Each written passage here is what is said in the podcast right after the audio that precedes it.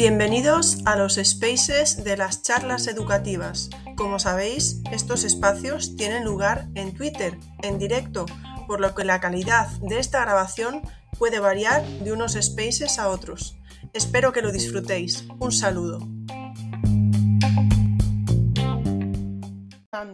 Y vamos a hablar de un tema eh, pues que ya tenía que tener cabida en las charlas educativas, como es la educación de personas adultas. Y yo creo que hay bastante desconocimiento sobre, sobre este área, sobre todo, ya tengo que decir, desde para mí misma, ¿no? Yo la verdad me interesa mucho porque quiero saber eh, ya simplemente mm, de qué estamos hablando cuando hablamos de educación de adultos, pero no me quiero adelantar, de personas adultas, pero no me quiero adelantar porque esto nos va a responder ya por ahí tenemos preparada esa pregunta para Olga. Así que antes antes de nada, vamos a hacer una primera intervención, como hacemos muchas otras veces, en la que nuestros invitados se, presentarán y de paso nos hablarán brevemente de su trayectoria y de su conexión con la educación, con la, educación de personas adultas. Así que sin más, eh, y quedo atenta también, recordad que tenéis el hashtag de las charlas educativas para poder dejar comentarios y preguntas que yo pasaré a los invitados. Y sin más, pues doy la palabra a Olga y bueno, bienvenida, muchísimas gracias por estar aquí Olga y cuando quieras, adelante. Hola, buenas tardes. Buenas tardes a todos, Ingrid, a todos compañeros. Y lo primero, pues la enhorabuena por estas charlas educativas porque aportan mucho a, la educación y a nosotros como docentes. Y agradecerte que, en una de ellas pues hayas decidido eh, dar este espacio, esta cabida a educación de adultos, porque como decías tú antes, pues mucha parte de la sociedad la desconoce. Entonces yo creo que es muy interesante el que lo podamos abordar hoy. Y antes de presentarme quería, quería también agradecer a Diego Redondo porque también gracias a él se han podido hacer estas, estas charlas educativas de educación de adultos. Es un referente en la Comunidad de Madrid de, educación de adultos y también a nivel nacional eh, porque reivindica mucho la figura de, la educación de adultos. Hoy no ha podido estar por temas de salud, pero esperamos que, se recupere pronto. Y bueno, respecto a mí, pues nada, yo soy, eh, soy Olga, soy profesora de, de secundaria de la especialidad de tecnología en la Comunidad de Madrid y bueno, llevo vinculada a la educación de adultos pues alrededor de, de 12 años. Llegué totalmente por azar, eh, también desconocía de, qué se trataba, llegué a un centro de, de San Blas, el Cepara Rosas, y casi desde el primer momento pues me enamoré de, de lo que es la educación de adultos y esta etapa educativa. He pasado por diversos centros educativos de, personas adultas, eh, por San Blas estuve, en el Horta de San Amarillo, del que aprendí muchísimo y, guardo muy buenas, muy buenas sensaciones y experiencias, en Navalcarnero, en Aluche, y actualmente eh, estoy en el CEPA Dulce Chacón en la UBA de Hortaleza. Y bueno, he tenido fortuna de, de, poder conocer esta etapa educativa desde diferentes ámbitos, como docente, como jefa de departamento, como coordinadora TIC, como secretaria y actualmente pues en el centro donde estoy, en el CEPA Dulce Chacón, soy jefe de directora. Y también tuve la oportunidad de, trabajar eh, y conocer la educación de adultos en la parte administrativa, porque estuve un año en, el Ministerio de Educación llevando un, proyecto, Aula Mentor, que, que, también está vinculado con la educación de adultos, con la formación eh, no reglada a distancia. Y, y, en todos estos años he aprendido muchísimo, muchísimo eh, en, todo, en cada uno de los años y para mí es una suerte, la verdad, poder seguir aprendiendo día a día dentro de esta etapa educativa. Pues muchísimas gracias, Olga, muchísimas gracias por lo que has comentado. Ya, ya llevas una, larga, una larga trayectoria en educación de personas adultas. Eh, bueno, me uno, como ya hice al principio, pero me vuelvo a unir a, este saludo especial a Diego Redondo, porque yo ya hacía tiempo que hablaba con él, la verdad, de, era el que más conocía de vosotros, a Diego, ¿no? Ya tenemos a Joan, lo sabía. Em, era el que más conocía de todos vosotros a Diego y bueno, sí, efectivamente, gracias a él también hemos estado hablando, oye Ingrid y tal, y bueno, pues eh, a través de Diego, ¿no? Llegué a vosotros también y bueno, la verdad, pues así que muchísimas gracias Diego, muchísimas gracias Olga por romper el hielo y tenemos a Joan, ¿vale? Porque Joan, os tengo que decir que lo había eliminado yo sin querer del Space, ¿vale? Pero esas, lo digo porque sabéis que yo soy así y, digo las cosas. Y Joan no podía entrar porque yo lo había eliminado. Y no sabía yo, ¿eh? Resulta que eliminas a una persona del space y aunque quiera no, no puede entrar. Lo voy a hacer con alguna de los que está por aquí. Como me deis mucho la lata, os voy a eliminar del space. bueno, Joan, vamos a probar a ver si se te escucha y así ya eh, te puedes presentar tú y nos hablas brevemente de tu trayectoria, de estos momentos de tensión que has vivido y, de tu conexión con la educación de personas adultas. A ver si se te escucha, dale al micro ahí. Vamos a ver si tenemos suerte. Tienes que volver a pulsar el micro. Ahí. Hola Ingrid. Hola Joan. ¿Qué tal? ¿Qué tal te has sentido ahí expulsado? Pues Mira, ahora mismo no sé con cuál de los tres móviles que tengo encima de la mesa te estoy hablando, pero bueno, si me escucháis ya, es importante. Perfecto, Joan, pues nada, preséntate y muchísimas gracias por estar aquí hoy. Nada, gracias a ti. Eh, un placer estar con, vosotros. Eh, me presento, soy Joan Padrós. Eh, llevo ya unos cuantos años trabajando en la, en la formación de personas adultas.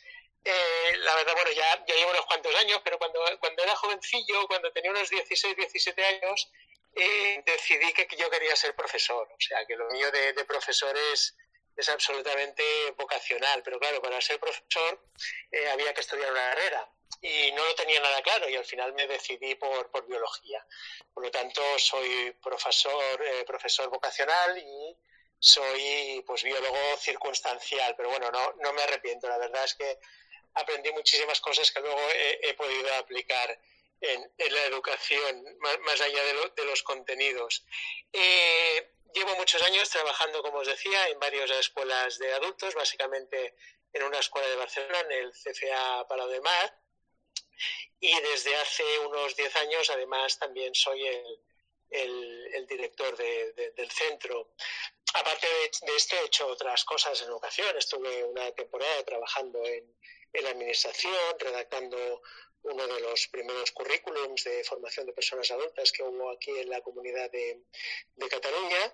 Y luego también desde hace bastantes años estoy como profesor colaborador primero y actualmente como profesor asociado en la Universidad Huberta de Cataluña eh, básicamente impartiendo, ah, bueno, ahora estoy haciendo tareas de gestión, de coordinación, pero durante muchísimos años he estado eh, impartiendo eh, la materia de, competencias TIC. Y, y nada, bueno, esto es un poquito el resumen.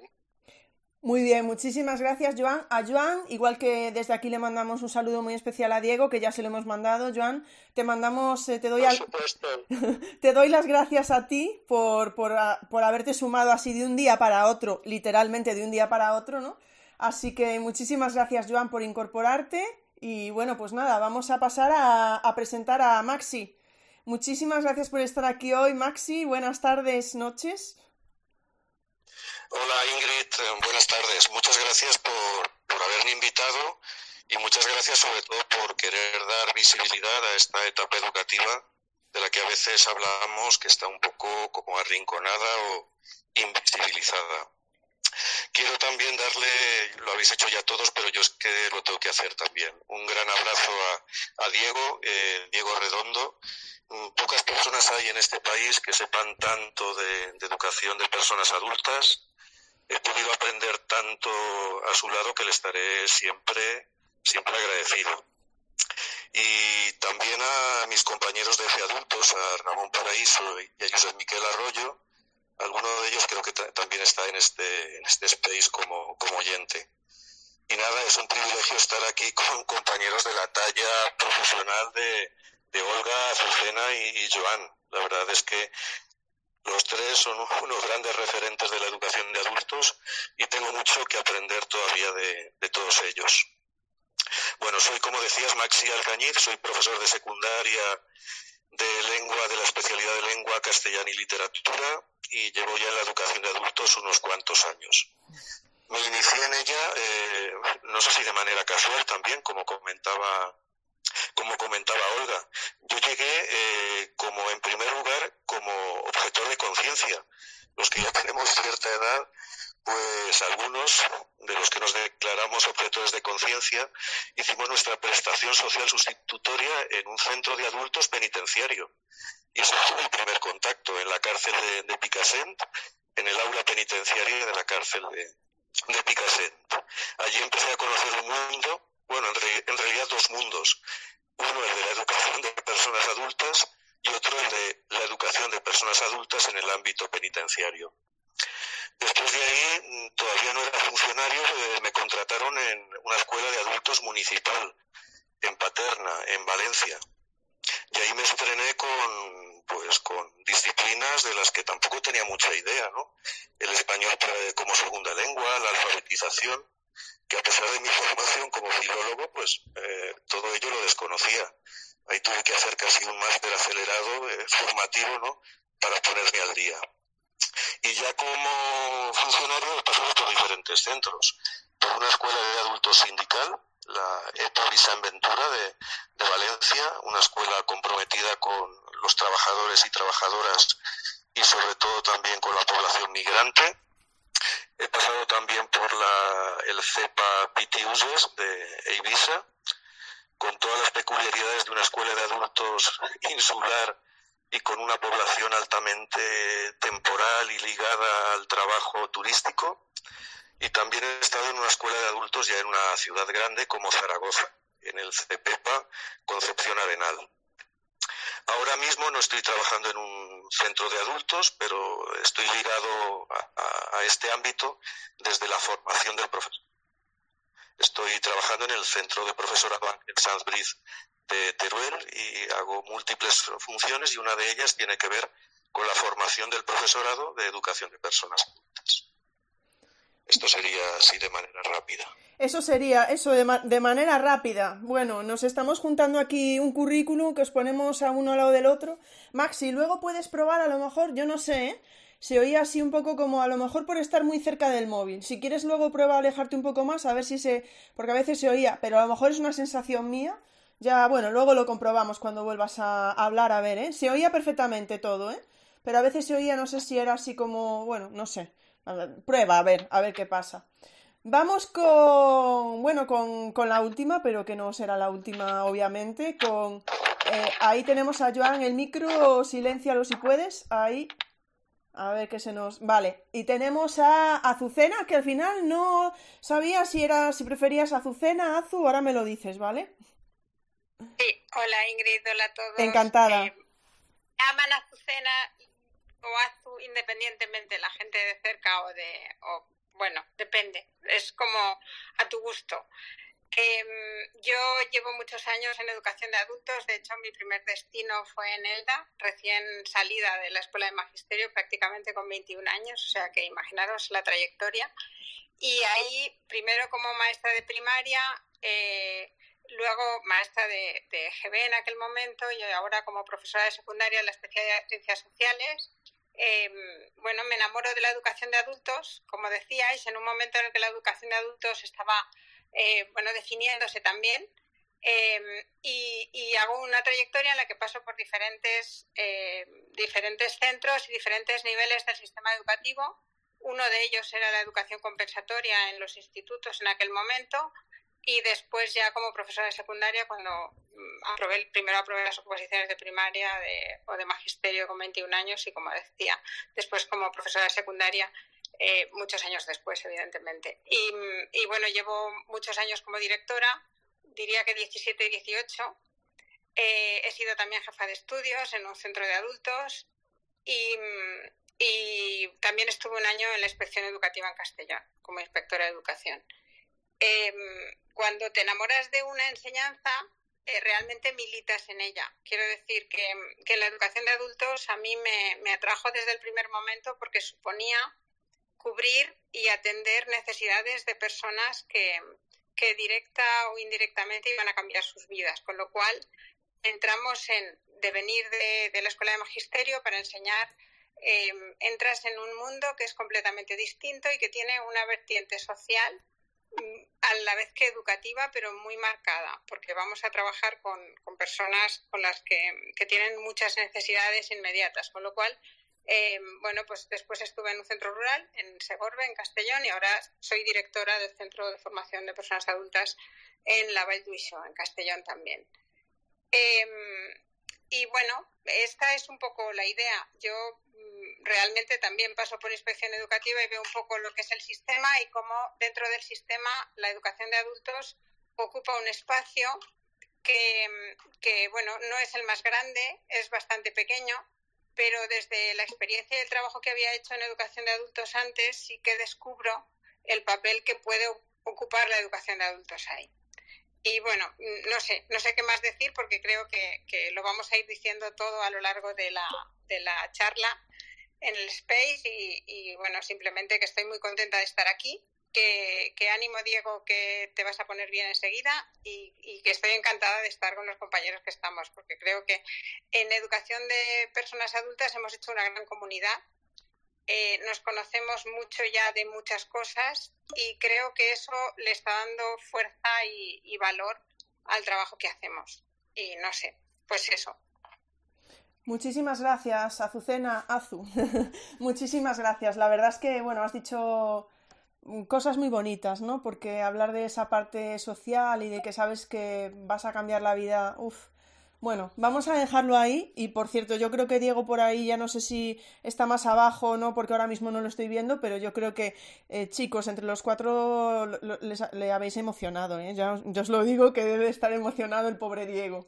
Así que, pero bueno, vamos a algunas preguntas ya y la primera tenía que ser para mí muy clara, ya como, como, como personalmente como Ingrid, es saber qué es, lo que, qué es lo que abarca la educación de personas adultas. Cuando estamos hablando de personas, de, personas adultas, ¿de qué estamos hablando? Y esto nos lo va a contar Olga. Pues, pues a ver, eh, cuando hablamos de educación de personas adultas, estamos hablando de educación permanente a lo largo de la vida.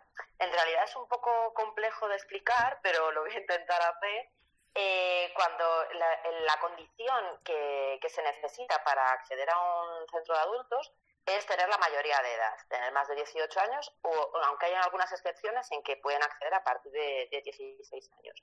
Pero la diversidad que encontramos desde 18 años hasta 100 años, 60, 70, 80, 90, es una diversidad muy grande en muchos aspectos. Por un lado, eh, la diversidad de los propios centros. Eh, en cuanto a varios motivos, en cuanto, por ejemplo, en comunidades autónomas, eh, debido a la transferencia de las competencias, pues la organización de los diferentes centros de adultos es diferente. También en cuanto a ubicación, no es lo mismo los centros que se encuentran en, ciudades que los centros rurales, como comentaba antes Azu. Eh, los centros rurales muchas veces son centros comarcales que tienen una sede y varios alrededor. Y también, como comentaba Maxi, también existe la educación de adultos de los centros penitenciarios, quien lo conoce bien que ha estado dentro, eh, que tienen su casuística propia, con lo cual eh, la casuística de cada uno de ellos es distinto.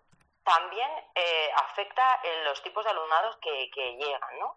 Por edad, porque por edad, desde 18 años en adelante, hay un amplio margen. A nivel muy, muy general, mm, podríamos decir que los que son más jóvenes proceden parte de ellos del abandono escolar eh, y su motivación a la hora de acceder a, estas enseñanzas es eh, pues el acceso a algún título, el título de la ESO fundamentalmente. Por otro lado, encontramos los alumnos que son de edades muy avanzadas, 70, eh, 80, incluso alumnos de 90 años nos encontramos, y que encuentran en los centros de adultos una oportunidad por aprender, en muchos casos porque no la han tenido. No han tenido esa oportunidad cuando eran más jóvenes de poder acceder a, ello y, tenemos eh, clases de alfabetización, pero también de ampliación cultural. Y luego tenemos un amplio abanico en edades intermedias en el que en muchos casos quieren eh, mejorar su empleabilidad, teniendo más, ampliando su currículum y demás, pero también eh, una ampliación cultural. Esto solamente en cuanto a edades, pero en cuanto a procedencias también hay una gran diversidad porque encontramos eh, alumnos de, todas las nacionalidades. Ahora mismo también nos están llegando de Ucrania, pero tenemos de, muchas otras. Eh, por lo cual sus motivaciones eh, al acceso de, nuestras enseñanzas son muy distintas. Y también por capacidades, porque también encontramos alumnos mayores de edad que tienen diversidad funcional, con lo cual también hay enseñanzas adaptadas para ellos. Además de la diversidad de los alumnos, encontramos diversidad de las enseñanzas, que son muy grandes por ejemplo, tenemos enseñanzas de, la ESO, de educación secundaria obligatoria, FP básica, enseñanzas iniciales, que son eh, lo que equivaldría a, primaria en otras etapas educativas. Pero también tenemos eh, español para, inmigrantes en el caso de las personas que no, que no sean castellano parlantes, que vengan de otros países. También eh, encontramos eh, enseñanzas que preparan para el acceso a otras formaciones, desde, la, desde el acceso a la nacionalidad, eh, como también el acceso a la universidad o ciclos formativos. Además, también existen talleres operativos para alumnado con diversidad funcional. También otras enseñanzas que son a distancia, como el programa de aula mentor, y también otras enseñanzas que pueden ser muy variadas. En el caso de la Comunidad de Madrid se, denominan enseñanzas de desarrollo personal y la participación, pero encontramos enseñanzas muy variadas como pueden ser eh, inglés, informática, robótica, eh, memoria, escritura, muy, muy, muy diverso.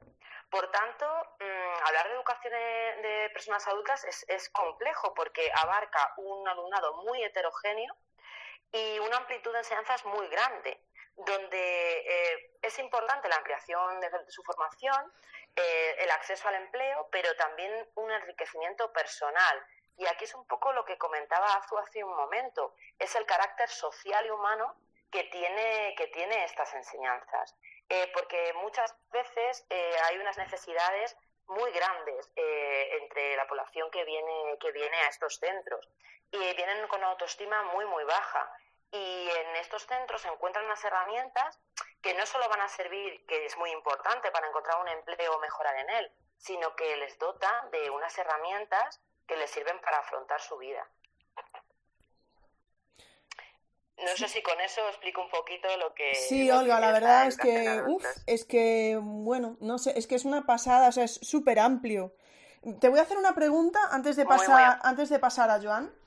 Mm, una pregunta que estoy segura de que no tiene una contestación y es una de esas preguntas que luego es como Ingrid, ¿para qué te metes? Porque no sabes, pero estaba pensando yo, Olga, entonces, por ejemplo, los problemas que plantean compañeros de otras etapas, como por ejemplo la ratio, en vuestro caso depende de, del aula en concreto, depende de... O sí que decís, no, no, es que tenemos una ratio también muy elevada, podemos tener no sé cuántas personas en un aula.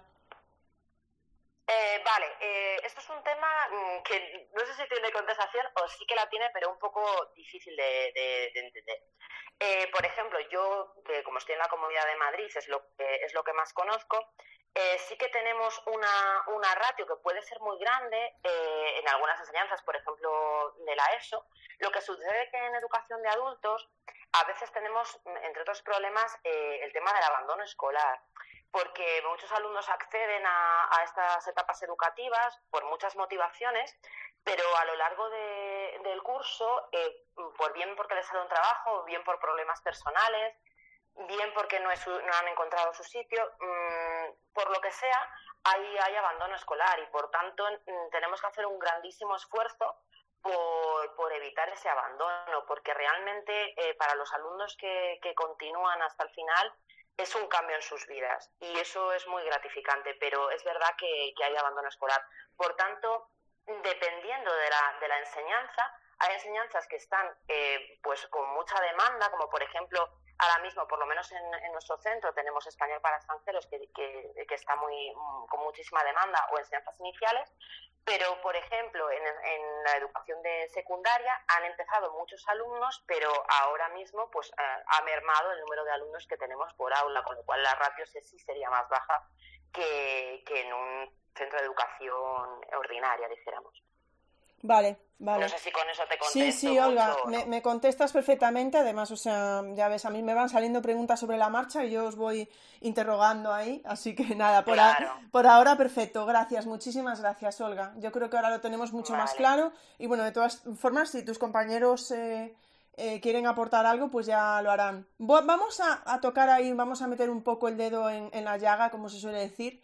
Y voy a pasar a Joan y le voy a preguntar si, Joan, ¿sentís que la educación de personas adultas se deja de lado cuando se habla de educación? Como por ejemplo he hecho yo en las charlas educativas que no os he traído hasta la tercera temporada. ¿Os sentís representados en charlas, valga la redundancia, congresos o cuando por ejemplo se opta subvenciones? Sabemos que tenéis vuestros propios congresos, etcétera, pero ¿y en congresos de educación o cuando hay subvenciones? Eh, ¿Os sentís eh, dejados de lado?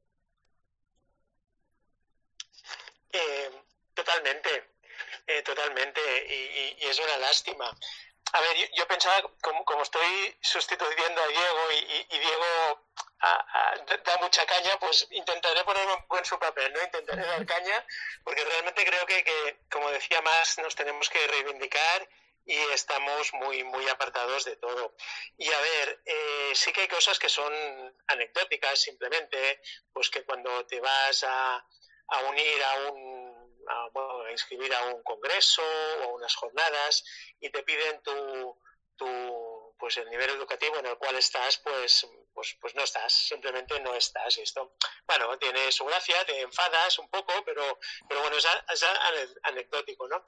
Pero luego cuando te encuentras que, como tú decías, quieres acceder a programas de innovación, quieres acceder a, premios, quieres acceder a, a subvenciones y realmente como en este caso como director del centro ves que no puedes, que te dejan absolutamente de lado, pues no dejas de sentirte como, como una adecuación de, segunda o, de tercera.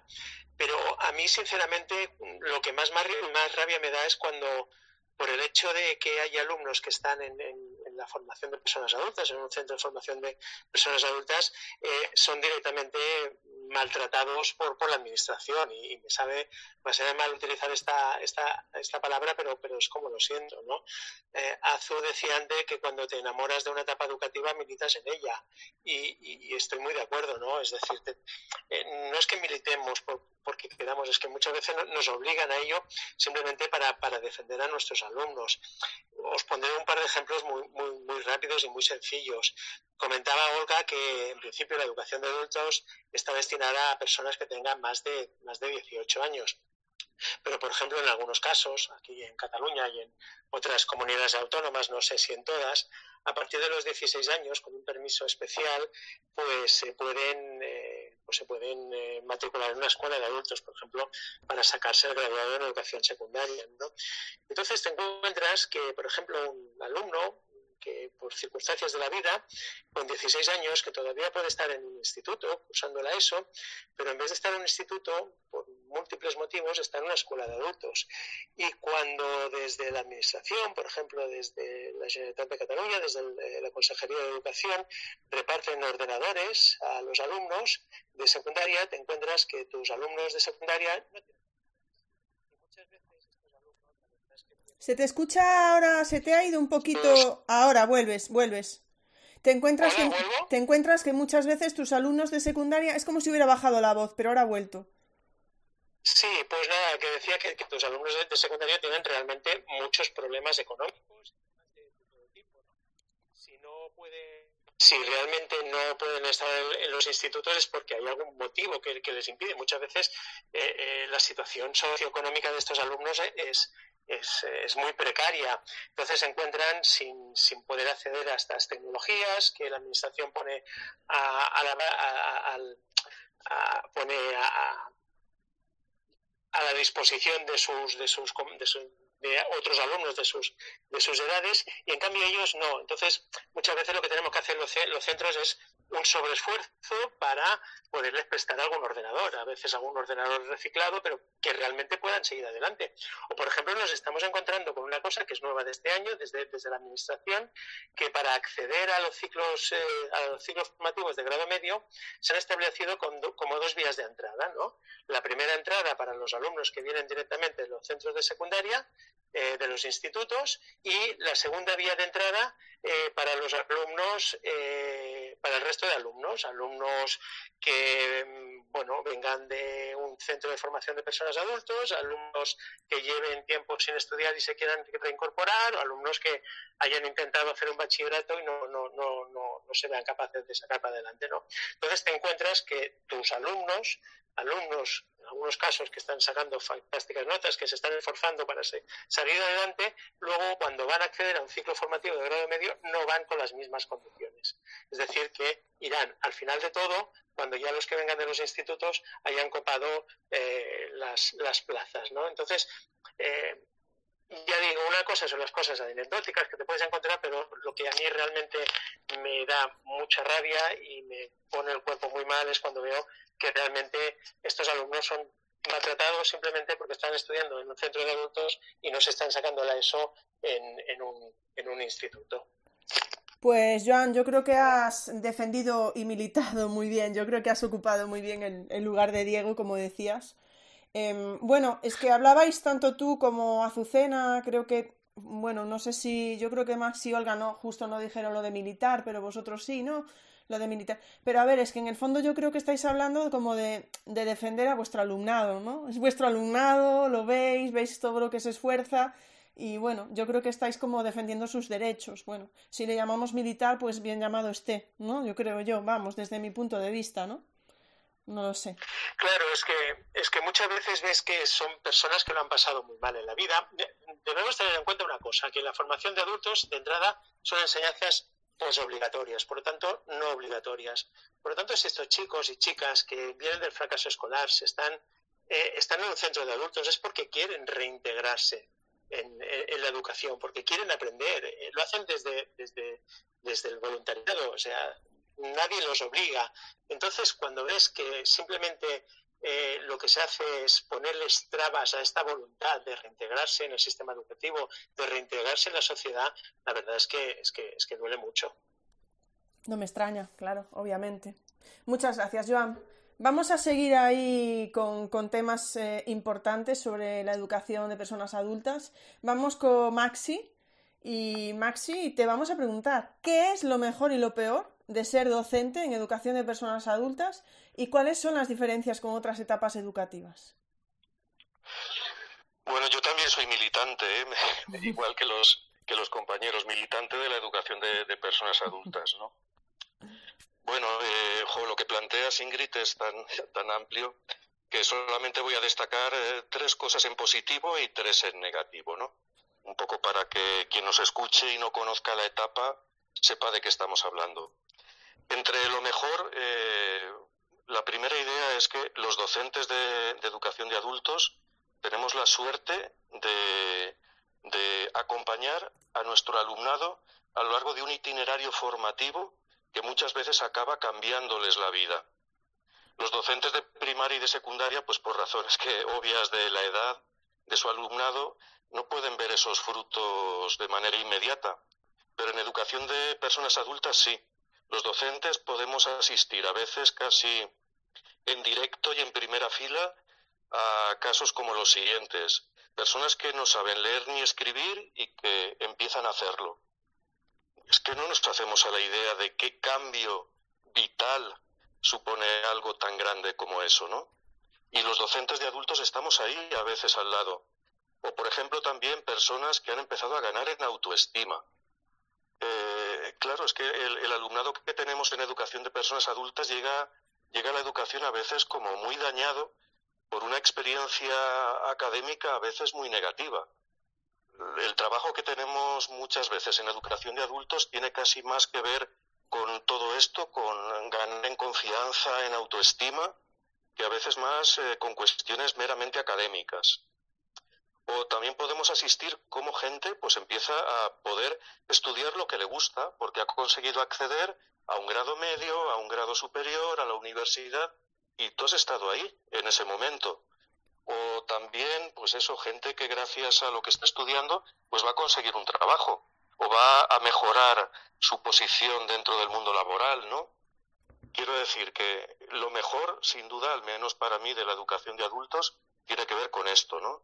Con cómo la educación de adultos cambia vidas. Otra, en segundo lugar, otro de los privilegios, creo yo, que tenemos los docentes de educación de adultos, tiene que ver con que compartimos aula con personas que poseen un bagaje experiencial, eh, laboral, vital, inmenso.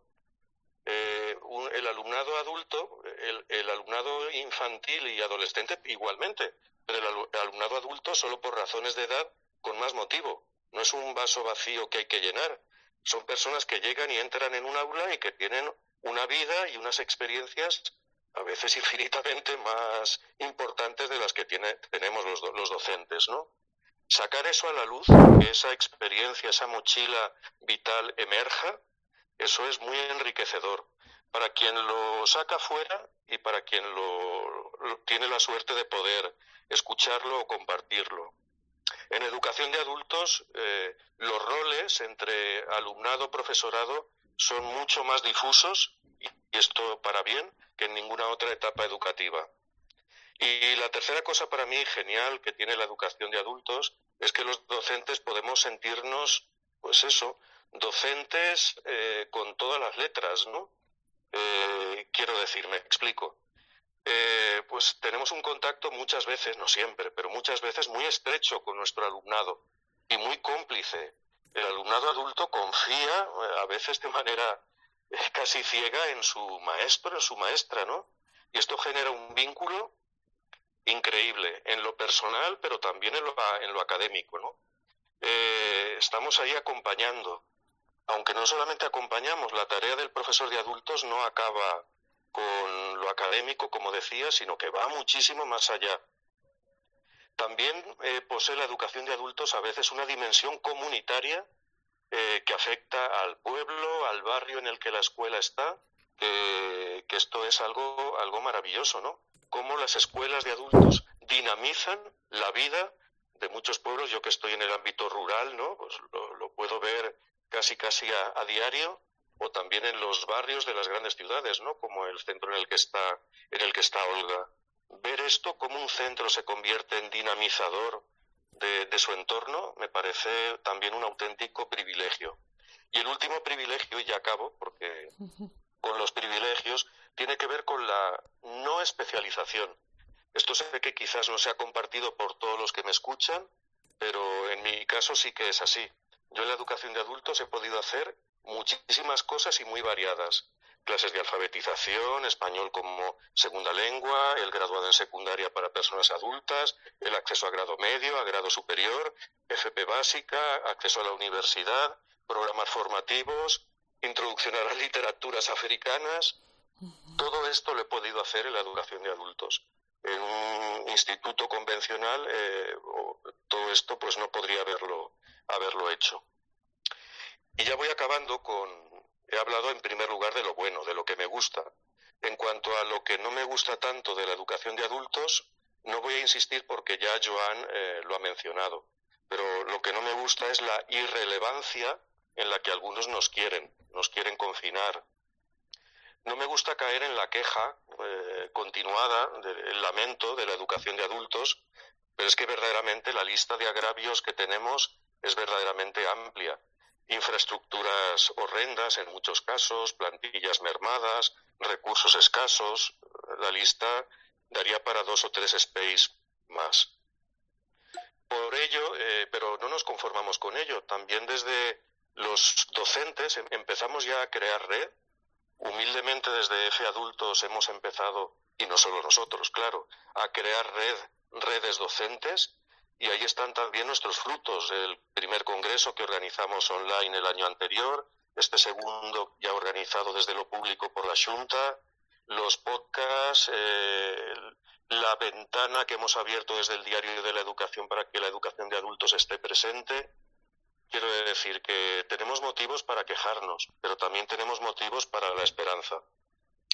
Y ya otra idea u otras dos ideas para acabar que no me gustan de la educación de adultos es la atomización. Nos quieren pequeños y además nos quieren separados y dispersos, ¿no? Eh, eh, no quieren, parece que tengamos mucho contacto los centros de adultos entre sí, entre comunidades autónomas ya mucho menos, pero también con otras instancias que tienen que ver con el aprendizaje a lo largo de la vida. Las escuelas de adultos forman parte de este engranaje y ahí está también pues todo lo que tiene que ver con las agencias públicas de empleo, los servicios sociales de los, de los ayuntamientos, los recursos socioculturales de los ayuntamientos. Eh, ahí nos falta, nos falta mucho también por crear red, pero es que tampoco nos lo ponen fácil para ello. Y ya por último, no me gusta que la, educación de personas adultas, que el aprendizaje a lo largo de la vida no sea reconocido todavía como un derecho. Justamente en junio tendrá lugar en Marrakech la séptima Confitea, que es la eh, Conferencia Internacional de Educación de Adultos, donde una de las ideas estrella que se tendrá que aprobar, espero, tiene que ver con el reconocimiento de la educación de adultos como un, como un derecho. Y esto, que parece poca cosa, pues lo puede llegar, esperemos, a cambiar todo. y no me extiendo mucho más, Ingrid. Bueno, es que yo, eh, bueno, no tengo nada que decir. La verdad es que es un placer y es muy emocionante escucharos hablar con, con tanta pasión de la, de la educación de adultos. Yo creo que todo lo que estáis comentando y todo lo que estáis reclamando, vamos, me parece, parece de cajón. Pero bueno, hay tantas cosas en educación en general que parecen de cajón que, en fin, pero bueno.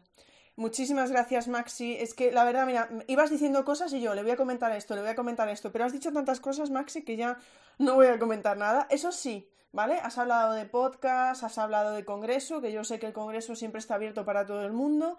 Así que por favor, acordaros luego, pasad por los perfiles de, Joan, de Azucena, de Olga y de Maxi para ver, bueno, pues todos los enlaces que puedan tener allí. O también invito luego a Joan, a Maxi, a Azu y a Olga que metan lo que quieran con el hashtag de las charlas educativas o metéis lo de IMGende y compartimos, ¿vale? Cualquier cosa que veáis por ahí que puede ser de interés o que haya quedado por ahí en el tintero para todos. Y vamos a dar paso a Azucena.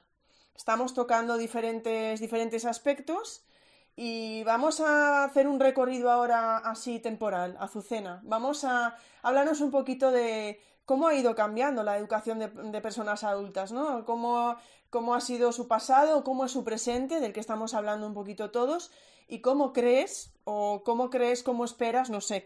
por una, una, sería cómo crees que va a ir evolucionando la educación de personas adultas y otra cómo esperas que sea, ¿no? Y, bueno, y crees también, ves que se me olvidaba, ¿eh? lo tengo aquí apuntado, pero eh, si crees que podemos aprender de, las experiencias de otros países. Ahí te dejo todo, ya vas apuntando y vas respondiendo. Em, gracias, Ingrid. Em, a ver, yo es que he oído a mis compañeros y hay muchas cosas que me, que me resultan eh, muy interesantes y no puedo, no puedo evitar comentar. Comenta lo que quieras, dale porque eh, hablabais de la ratio y me parece que nosotros lo que tenemos son ratios flexibles de manera que cabe todo el mundo. Hasta el punto que cuando, cuando una persona se marcha lo que le hacemos es mucho seguimiento para que vuelva en la medida de lo posible cuanto antes y, hablaba antes de un poco el, compromiso que tenemos con las personas que, vienen a los centros.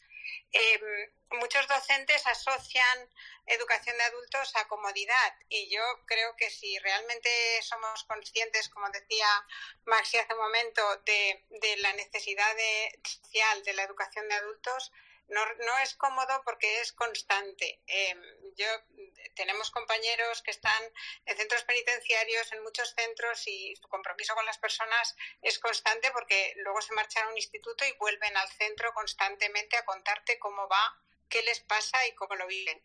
Y, realmente es, si, el trabajo es, es consciente, porque lo que vamos a hacer es trabajar con adultos, no con niños y trabajar con adultos implica que las relaciones y la manera de estar, que deberían ser así en todo el sistema, en el caso de los adultos todavía mucho más. Em, son relaciones de igualdad, no se pueden plantear relaciones de, desigualdad y son relaciones de, constante intercambio y comunicación.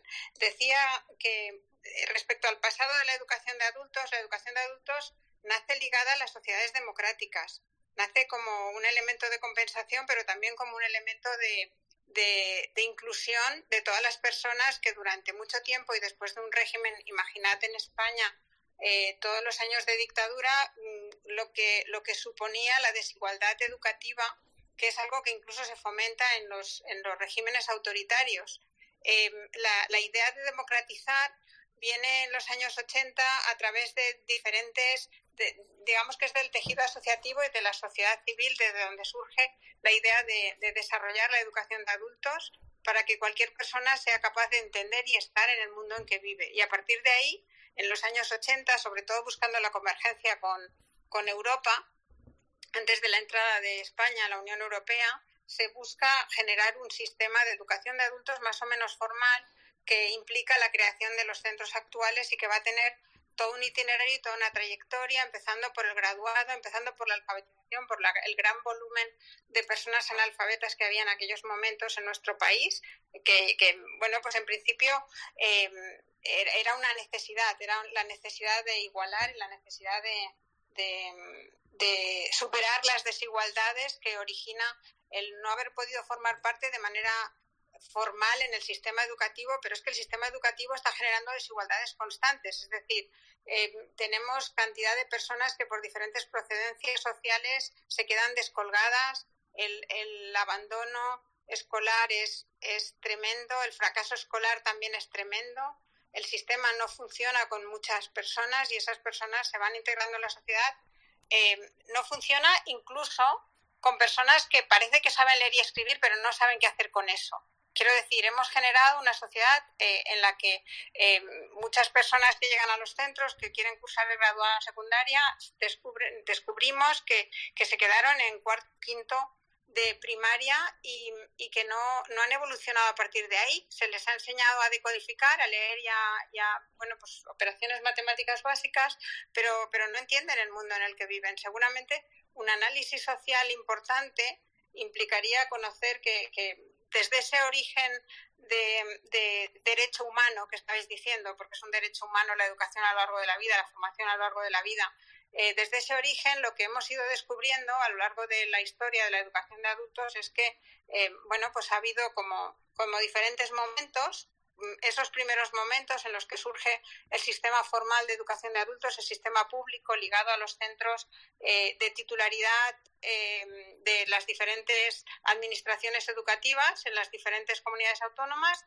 o desde los ayuntamientos, como decía antes Maxi, en, los centros municipales. Hay centros municipales de educación de personas adultas muy cercanos y, trabajando muy cerca de, los adultos y de la comunidad en la que están. Em, realmente lo que, lo que descubrimos es que estamos hablando de un espectro muy amplio. Antes Olga hablaba de la cantidad de cosas y programas formales y no formales que tenemos en los centros eh, más que, eh, bueno, realmente los, todos estos programas y toda esta estructura eh, implica pues mucha conciencia en la organización de los centros y, y, todo ese itinerario a partir de la LOCSE, cuando los centros pasan del graduado escolar y de la alfabetización como prioritaria al graduado en educación secundaria, vamos descubriendo que las comunidades autónomas van desarrollando en cada comunidad autónoma una serie de programas diferentes. Realmente no es en el sistema educativo, el sistema, la primaria, la secundaria, la educación infantil, la formación profesional son, están muy estructuradas, eh, son enseñanzas vitales para, para, la, para la estructura del sistema,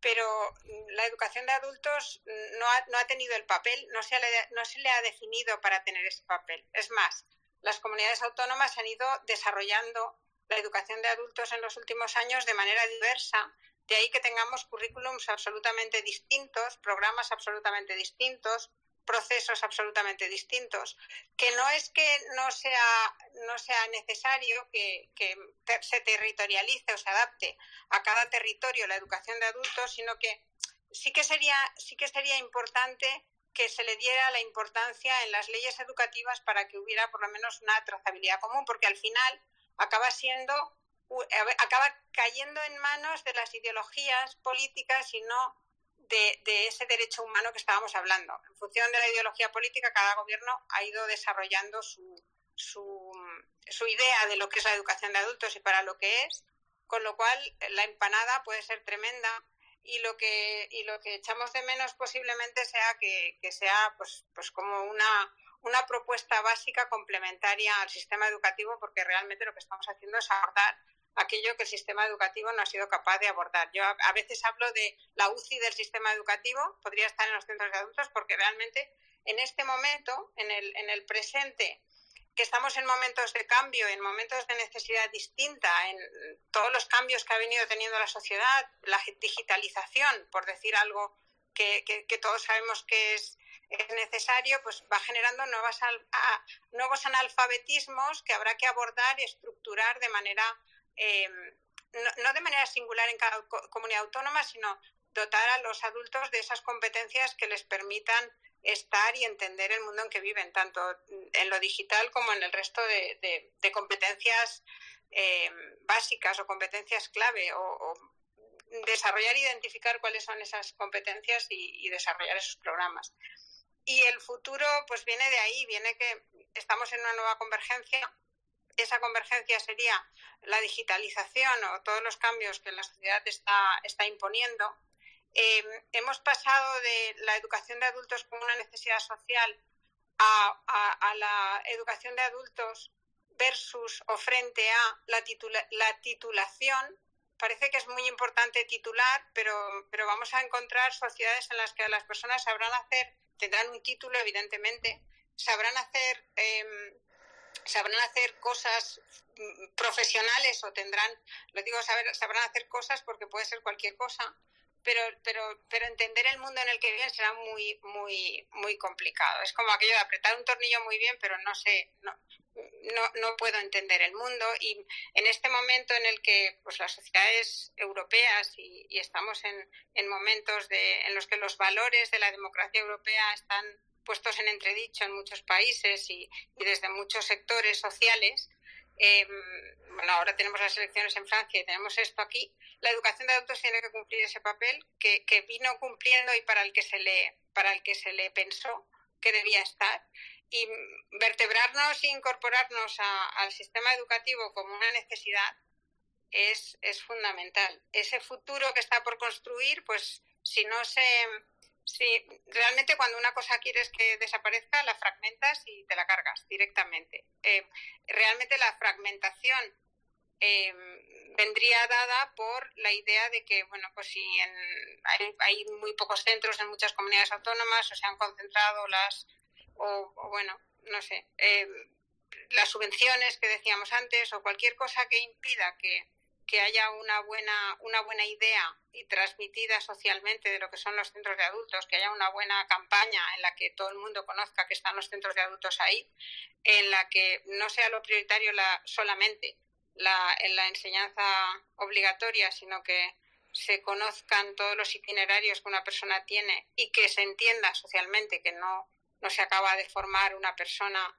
eh, solo en, en, en su etapa joven o infantil, pues es, es fundamental. Las muchas educaciones de adultos también, porque estamos, eh, bueno, pues estamos eh, los centros de adultos, pero hay un montón de iniciativas de formación que forman parte de lo que es la educación de adultos y yo creo que todo esto también forma parte de la vertebración. Antes comentabais que, que trabajamos directamente con servicios sociales para, para implicar eh, a las personas a las que sabemos que no llegamos de ninguna otra manera. Trabajamos con con, con, los servicios sanitarios también, la cuestión de la salud mental de la población asociada a la formación también. Eh, no sé, creo que hay tantas cosas que decir respecto a la educación de adultos que no acabaríamos nunca y realmente el futuro sí que pasa por porque seamos conscientes y por eso los, los docentes que trabajamos en educación de adultos lo tenemos claro, eh, que tenemos que, bueno, que reivindicar y unir fuerzas para, para poder eh, enfrentarnos a, no, no, enfrentarnos, porque diría que no vamos contra nadie, sino, sino poner en valor el, el, trabajo que hacemos. Y antes decías alguna cuestión europea. Espera, espera, vamos a dejar la parte de europea para la siguiente intervención, ¿te parece? Porque ya llevamos, llevamos un rato. Entonces, eh, guárdate lo de los otros países lo dejamos para, para tu, siguiente, tu siguiente intervención, la, la, juntamos con la siguiente, ¿te parece? Damos paso a, damos paso a esa tercera pregunta y ahí vamos a meter lo de Azucena también eh, en relación a ejemplos que podamos tener de otros países, pero vamos a pasar a esa tercera intervención que es común para, para todos vosotros y que hace referencia a que nos podáis contar alguna experiencia personal como docentes en educación de personas adultas pues que os haya marcado o que la conservéis o que queréis o que queráis especialmente que conozcamos, ¿vale? Y vamos a empezar ahí por Olga.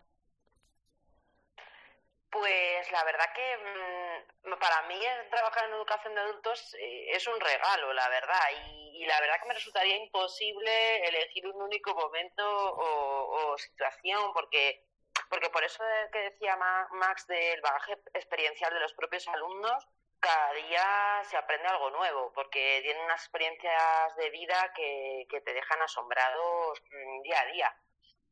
He visto alumnos que, proceden del, fracaso escolar, como comentaban antes los compañeros, y que además de, conseguir eh, hacer diferentes formaciones que, han ido enlazando unas con otras en, en, los centros de adultos, han conseguido llegar a la universidad y luego nos han contado esa experiencia a otros alumnos que estaban ahí y eso es muy, muy gratificante, muy gratificante. Me ha gustado mucho un, un término que ha utilizado Azu sobre la UCI del sistema educativo, me lo voy a quedar con tu permiso, Azu, y es que es verdad, es que muchas veces eh, yo destaco el, tema de la superación personal que, tienen los alumnos, porque vienen de situaciones muy, muy adversas en el ámbito personal. Comentabais antes muchos problemas de salud mental eh, y, que han logrado reconducir su vida, pero es que no es un caso ni dos, es que es continuo.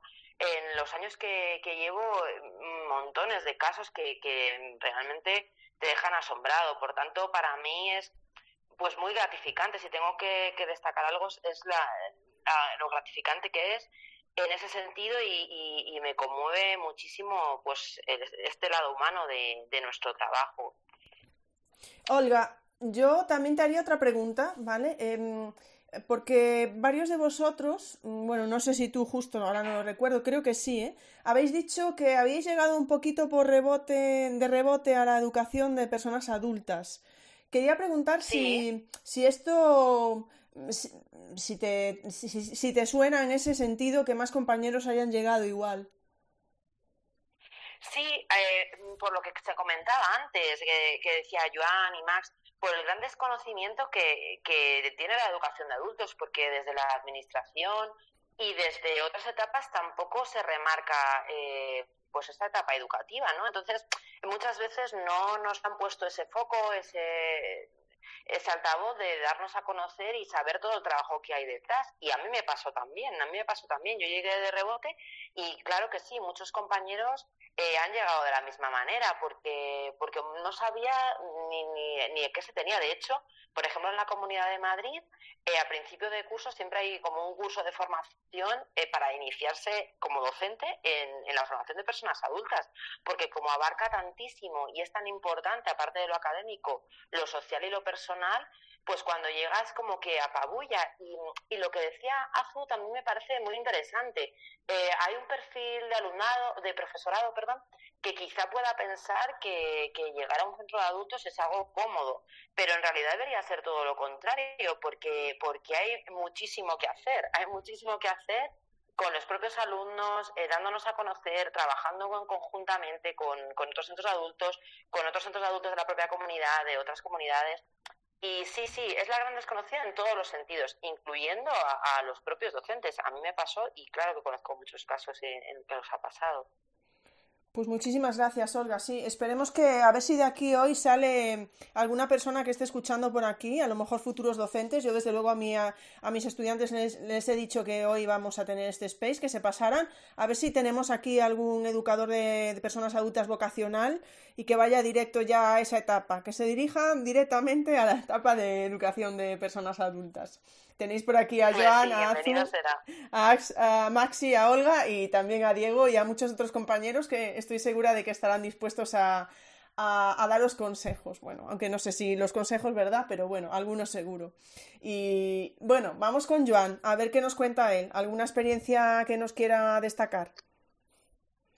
Eh, bueno, muchísimas, pero si, me permites, antes muy, muy brevemente, eh, yo quería añadir un, no me gusta a los muchos que, ha hecho que ha dicho Max y, también ligarlo un poco con lo que decía Azu, ¿no? una cosa que a mí no me gusta es la visión eh, neoliberal, la visión en la que las escuelas de adultos el único objetivo tiene que ser la empleabilidad de, las personas, dejando de, banda el aspectos más sociales, de desarrollo personal, etcétera, ¿no? Por ejemplo, creo que aquí en Cataluña, em, como decía antes Olga, la verdad es que hay muchísimas diferencias entre comunidades autónomas y aquí en Cataluña tenemos unos currículums muy cerrados, con una clara eh, voluntad de, que las personas o bien se reintegren al mercado, a la, educación, al sistema educativo, perdón, o bien que mejoren su, su mercado laboral, ¿no? Y, y por lo tanto nos, nos impide hacer otras otras actividades, otras propuestas formativas de gente que realmente necesita para integrarse en la sociedad. Simplemente lo hemos visto, ¿no? En la pandemia mucha gente pues simplemente era incapaz de hacer un trámite eh, para vacunarse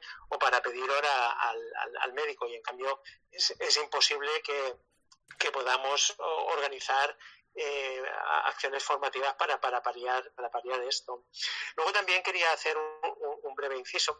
Eh, cuando hablaba de la, de, la, variabilidad de los centros, es real y, los centros son un reflejo de su, de su entorno. Y, justamente por eso mm, nos encontramos que, por ejemplo, mi centro está situado en una zona de Barcelona, en el Eixample, una, una zona socioeconómica muy alta. Y, por ejemplo, en la última encuesta que pasé a los alumnados, un 70% de los alumnados tiene estudios superiores. Por lo tanto, eh, también tenemos que romper un poco con la idea esa de que las escuelas de adultos eh, son escuelas de segundas oportunidades, con, personas que tengan un, bajo nivel de estudios. Todos necesitamos eh, formarnos en la sociedad que estamos viviendo, todos necesitamos formarnos continuamente. Y, y, por ejemplo, nosotros actualmente pues tenemos muchos maestros que se están, maestros y profesores.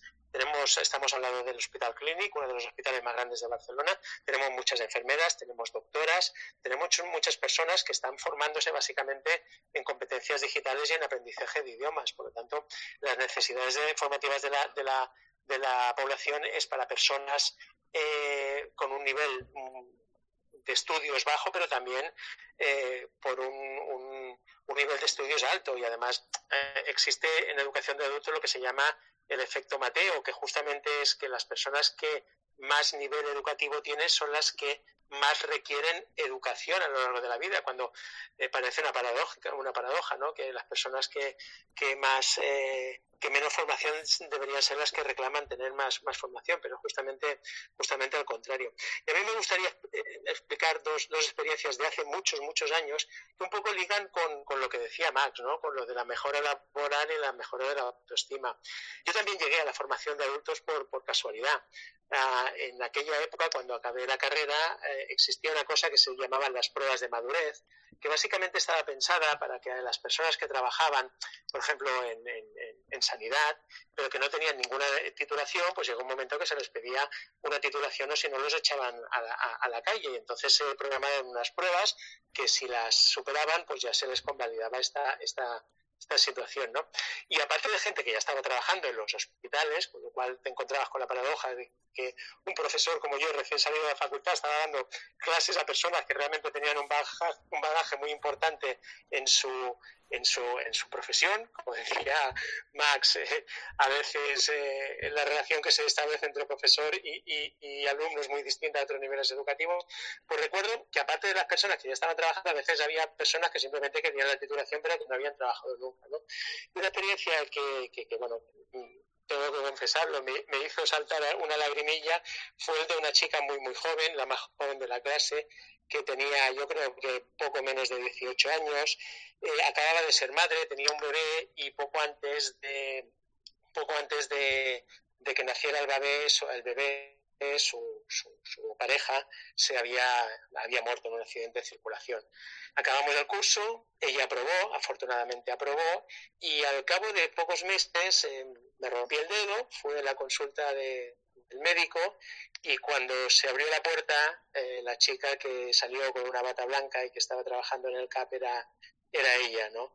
Eh, realmente mm, se me pusieron los pelos de punta eh, y, ya digo, se, tengo que reconocer que se, me escapó una lagrimilla porque realmente te das cuenta cómo realmente con tu trabajo, con la formación de personas adultas, realmente esto que habéis dicho todos ya, lo de cambiar las vidas, lo de transformar las vidas, es real, ¿no? Y experiencias de estas, muchísimas. Personas mayores que vienen cuando ya acaban sus estudios llorando, diciéndote, agradeciendo, por ejemplo, recuerdo una también, la recordaré eh, durante muchos años, eh, que, me decía, es que, Joan, tú no sabes cómo me habéis cambiado la vida. En mi casa no me dejaban tocar el ordenador, simplemente para sacar el polvo. Y ahora son mis hijos y mi marido los que vienen a preguntarme cómo se hace una determinada cosa.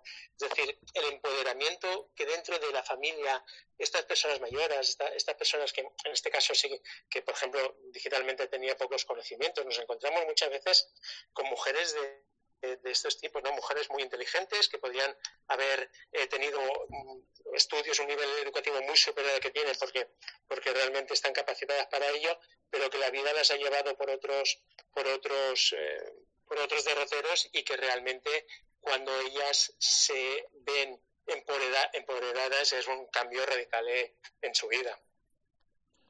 Pues bueno, Joan, la verdad es que son ejemplos muy bonitos. Y antes que Azucena, que te corté así un poco, porque bueno, seguro que es que os ponéis a hablar y luego vosotros no os dais cuenta, pero que me había gustado mucho todo lo que, cómo habías em, explicado el pasado, el comienzo de la educación de adultos, de personas adultas, me pareció muy interesante, la verdad. Pero bueno, luego retomaremos, pero es que me he dado cuenta que, que me pasé ya directamente a Olga y no hice ningún comentario de lo que habías comentado.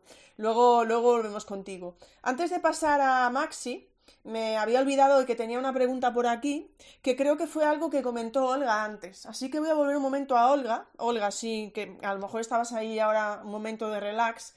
Porque nos pregunta aquí nuestro querido profe Fran de Mates, y creo que tú hablaste de esto antes, eh, ¿hasta qué punto, dice él, hasta qué punto el absentismo afecta a la educación de personas adultas? Bueno, al menos en, la Comunidad de Madrid sí que es un problema, eh, porque como decía también Azu, eh, hay mucho absentismo, pero nosotros como no perseguimos, pero intentamos hacer como un seguimiento del por qué ha sucedido eso. Eh, claro, luego te pones a pensar y, la educación de personas adultas no solo está en los centros de, adultos, sino que nosotros aprendimos a, lo largo de toda la vida y cuando somos adultos, la escuela de idiomas, por poner un ejemplo, pues hay abandono, ¿no? En estos casos el abandono muchas veces eh, no sabemos por qué es, porque hay veces que, los alumnos eh, dejan de, asistir y por más que intentamos hacer un seguimiento mm, no, no se produce. En otros casos eh, sí que a lo mejor si están en modalidades presenciales logramos que, que a nivel de distancia y demás eh, pasarlos a modalidad de distancia y poder que puedan continuar. Sí que resulta un problema, eh, sí que resulta un problema eh, para hacer un seguimiento, de, para que puedan continuar sus estudios. Es, es uno de los, de los problemas que yo sí he encontrado con, el, con este tipo de, de, enseñanza, porque como no es, es una enseñanza post-obligatoria, como decía antes Joan, eh, pues esta, esta circunstancia desgraciadamente se da más de lo que nos gustaría a, muchos docentes. Y sí resulta un problema, un problema que nos preocupa además mucho a, los docentes porque, porque no nos gusta que, suceda. Nosotros queremos contar estas historias que contaba Joan eh, de superación, de retos personales, de, mejora de vida y queremos que se produzca en todos los casos, pero es verdad que, algunos casos se pierden por el camino y, intentamos hacer todo lo posible para que no suceda, pero, pero lamentablemente sigue sucediendo. Es, es un caballo de batalla, entonces sí, sí que afecta, afecta mucho a, todo. Muchísimas gracias, Olga. Bueno, tengo que deciros que está habiendo bastantes comentarios, sobre todo citas, os están citando a todos. Joan, Olga, Azucena, Maxi, tenéis citas por ahí con el hashtag de las charlas educativas. Voy a pasar a Maxi, porque estoy segura de que tendrá alguna historia o alguna experiencia que contarnos, pero también te voy a lanzar una pregunta, Maxi. Tenemos una pregunta de estar orientados, que mm, siempre, me, siempre te lo digo, pero yo creo que eres paloma. Ponme un corazoncito por ahí, eres paloma, ¿verdad? O sea, no me estoy confundiendo yo ahora de, eh, de, persona. Bueno, ahora lo veré si, me, si no me lo... Bueno, ya me lo dices porque yo creo que eres paloma. Y pregunta... Bien, me pones un corazón, perfecto. Pregunta paloma, Maxi, te la lanzo a ti, así sin más. Eh, que es algo que estuviste hablando tú y estuvo hablando Azucena también ¿Veis viable a corto plazo líneas de organización eh, y de igual oferta educativa entre diferentes comunidades autónomas?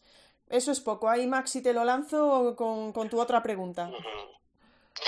Muy bien, pues eh, bueno, primero la diversidad eh, también de situaciones no siempre tiene por qué ser negativa, ¿no?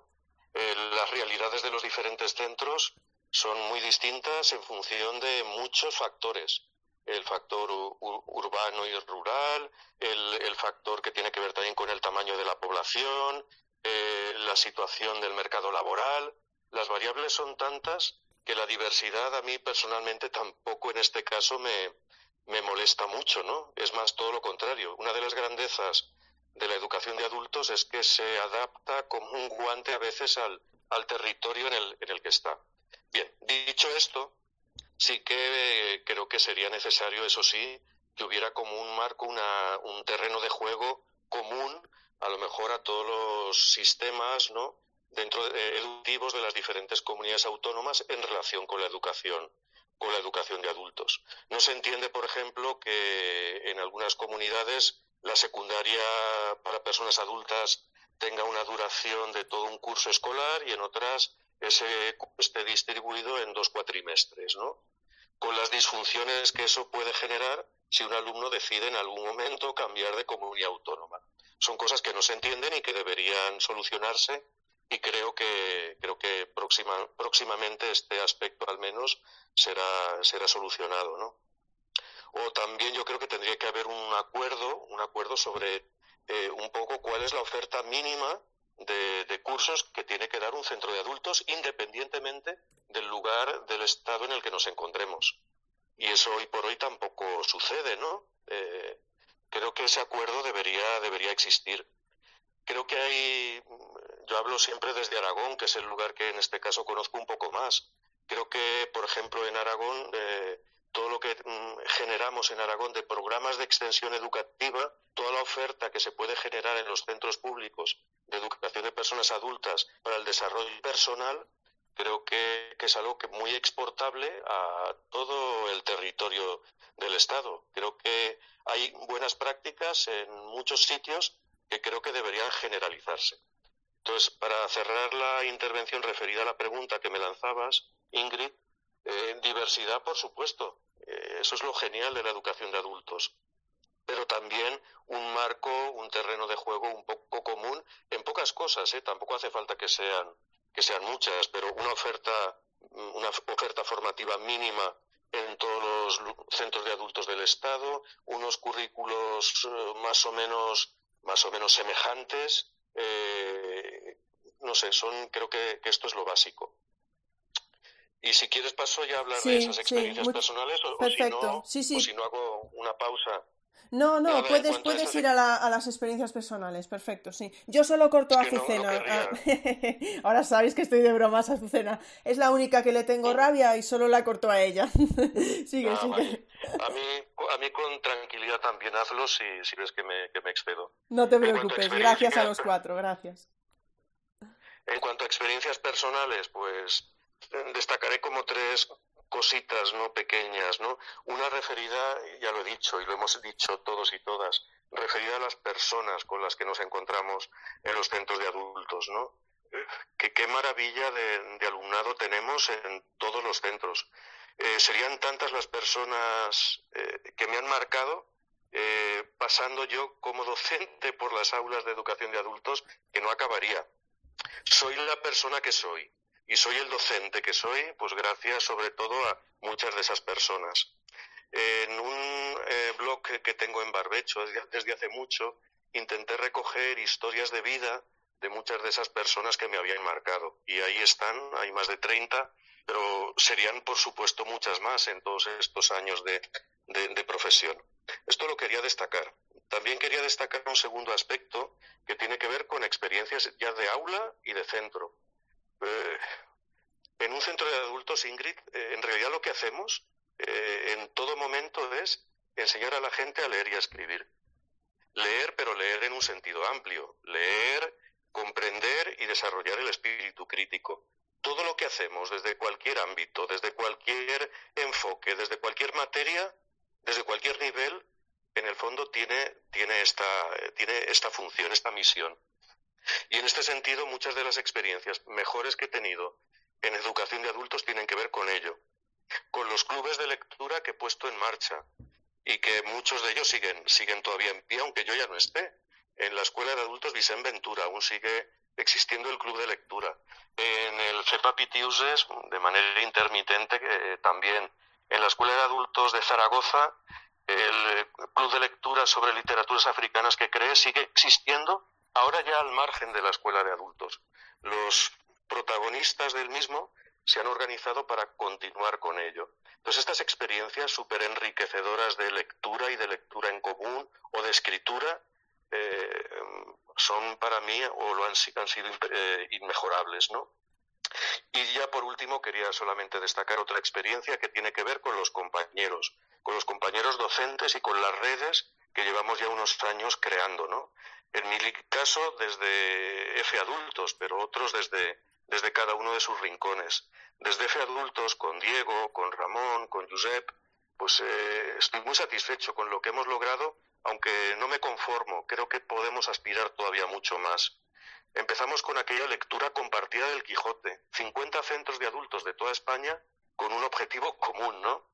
Los podcasts que ya he nombrado antes, que llevan por título Nunca es tarde. Los directos, los programas en directo que hicimos en nuestro canal de YouTube en los peores momentos de la pandemia, cuando estábamos confinados y el profesorado se sentía completamente indefenso. Ahí hicimos, creo que, una labor de, de encuentro en un momento donde estábamos todos en una situación muy vulnerable. El primer congreso y este segundo del que tomaron el testigo en la Junta de Galicia. El manifiesto por el aprendizaje a lo largo de la vida adulta. Un manifiesto con la aportación de más de 350 personas. Y como decía también antes, esta ventana que hemos abierto, dos en realidad, que hemos abierto en el Diario de la Educación y en la versión en catalán el Diario de la Educación. Dos blogs de aprendizaje a lo largo de la vida. Es mucho, pero no es todavía suficiente. Y te voy a pedir, Maxi, para terminar, una respuesta breve, ¿vale? Por si no te corto como Azucena. Ya veis que no tengo, no tengo vergüenza ninguna. pero una respuesta breve, porque nos pregunta Gema, dice, y además, bueno, pone, pone Maxi, Pregunta, ¿cómo verías una formación inicial común y específica del profesorado? Perdona, ¿cómo es Eh, Dice, ¿cómo verías una formación inicial común y específica del profesorado? Ah, sí. Bueno, sí. Es, esto también a ti, Ingrid, desde el ámbito universitario también te afecta, ¿no? Los profesores de adultos no nos formamos en educación de adultos. No existe. ¿Existe alguna materia, alguna eh, dentro del máster, por ejemplo, del profesor de educación secundaria? No hay nada sobre educación de adultos. No hay nada en el ámbito universitario que tenga que ver con la formación del profesorado de adultos. Es una gran carencia que, tenemos aquí y que arrastramos, eh, arrastramos siempre, ¿no? La falta también que tenemos de literatura científica sobre educación de personas adultas, sobre investigación es que claro, es que esto es un mundo por descubrir eh, y por también y por crear, ¿no? Eh, no nos valen muchas veces las recetas de la pedagogía al uso, no por nada, sino porque el alumnado adulto aprende de otra manera, tiene otras necesidades y otras motivaciones. Entonces, empezar a crear, como bien decía Gemma, esa eh, formación inicial común al a todo el Estado para formar a los futuros docentes, educación de personas adultas. Esto es una gran necesidad que hasta ahora no habíamos nombrado, pero cierto, ahí, está. El reto también, y desde el lado universitario que a ti te toca, yo también lanzo la pelota a tu tejado. Pues estoy completamente de acuerdo contigo. Estoy completamente de acuerdo contigo. Yo creo que eh, en el máster debería haber algo dedicado a formación de personas adultas. Y como dices tú, porque lo habéis nombrado los cuatro, ¿no? Habéis nombrado como esa parte psicológica, porque habéis nombrado que pueden llevar baja autoestima, habéis nombrado ese componente emocional tan importante y que yo también, desde luego, comparto con vosotros desde mi ignorancia, viéndolo desde fuera, pero por vuestros comentarios y porque, bueno, puede caer, entre comillas, un poco de cajón, que pueda ser así. Entonces creo que también hace falta formación en eso, ¿no? Porque al final vosotros es un poco por, por vuestra experiencia y por vuestra propia sensibilidad y por otra formación que tengáis pero no hay una formación específica, como tú estás comentando, de, con, el trato y con la parte psicológica de, las personas adultas. O bueno, otra pregunta que está por aquí, que luego os haré, eh, pero la dejo caer ya, ¿vale?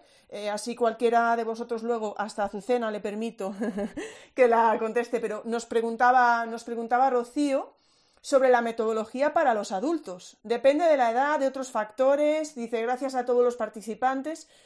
Y claro, porque cuando hablamos de los grados o hablamos del máster, nos estamos centrando en unas edades determinadas, pero no se está pensando en las eh, en las personas adultas y deberían tenerse en cuenta. Y la parte de investigación que dices, Maxi. Estoy totalmente de acuerdo contigo, pero voy a ir cortando, no vaya a ser que ahora Azucena me corte ella a mí.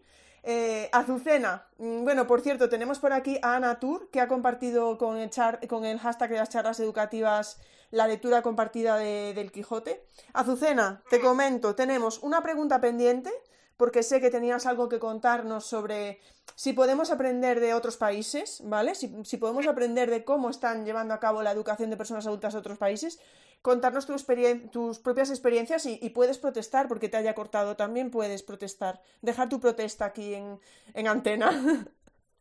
Voy, voy a ser eh, voy a ser esquemática, pero si... No, no te preocupes, tú sigue, no, no, no, no seas esquemática, tú en tu salsa, no te preocupes. Si no, ya ves que yo también, con, con todas, con, yo también te corto y no... Nada, tú vete, sin problema, dale.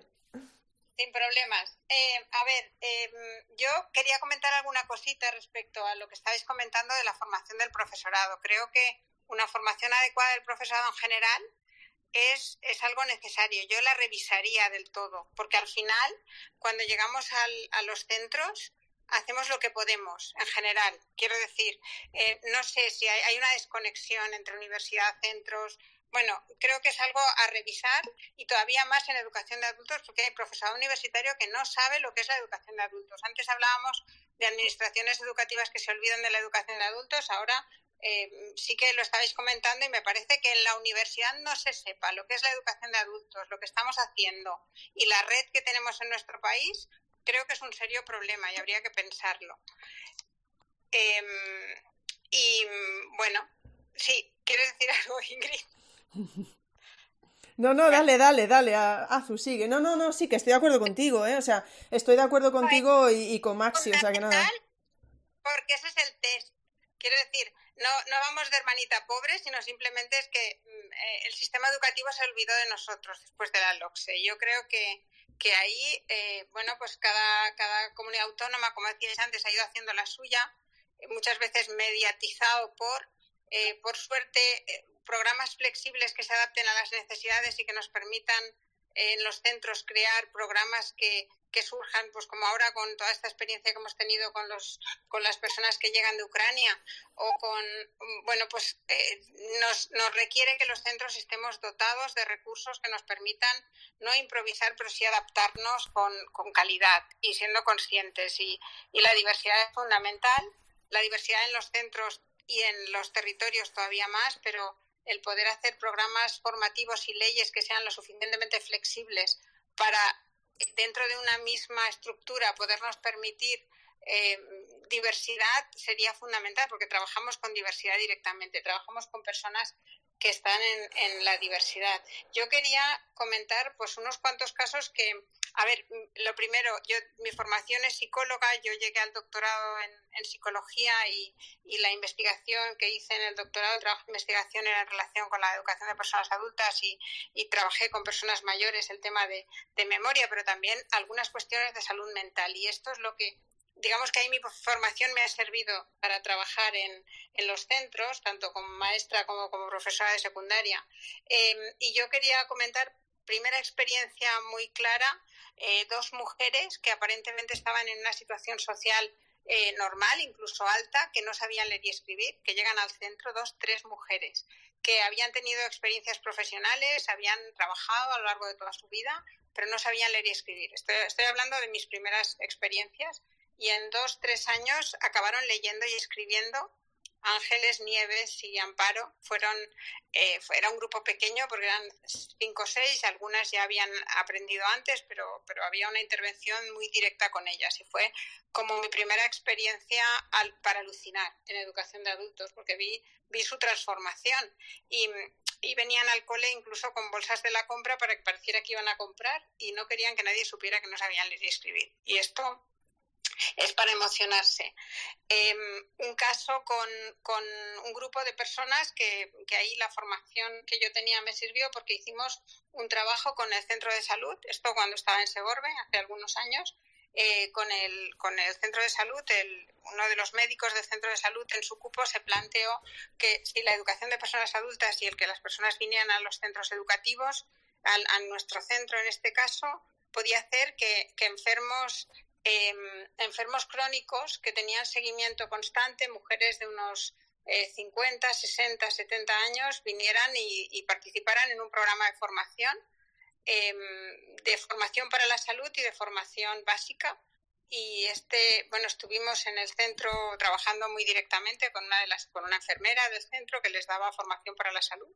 Estas personas acabaron teniendo graduado escolar al final pero mm, tuvimos que organizar el currículum fueron un cupo de 70 personas al final quedaron unas veintitantas y conseguimos que su salud mejorara a partir de asistir al centro de adultos. Esto es una experiencia que el, equipo médico del centro de salud la trabajó como, como propuesta de investigación, porque los cupos de salud eh, para, para, ir a hacerse controles de, colesterol, de, de, de niveles de, azúcar también para las personas diabéticas o, la hipertensión y estaban constantemente acudiendo al médico. Cuando empezaron a acudir a los centros, al centro de adultos, eh, mejoraron directamente. O sea, fue como muy, muy impresionante el, colectivo que quedó y que, y que se comprometió a, venir al centro de adultos. Em, la salud mental que decíamos antes. Eh, e, esa experiencia fue durante unos cuantos años, hasta que al final, pues en los años, el año 2000, 2001, cuando acabaron los graduados eh, escolares, les hicimos cursar el graduado escolar y lo, y lo obtuvieron. Un, un, hombre entrañable que venía a los talleres de memoria, ese fue el trabajo de investigación que hice en, eh, cómo podía influir los procesos educativos de memoria eh, desde la psicología. Eh, Paco, que tenía 97 años y cuando me fui del centro en el que estaba, ahí en Segorbe, seguía acudiendo todos los días a buscarme como los alumnos de infantil. Porque, y tenía 97 años, murió con 100 años, pero con 97 años venía al centro.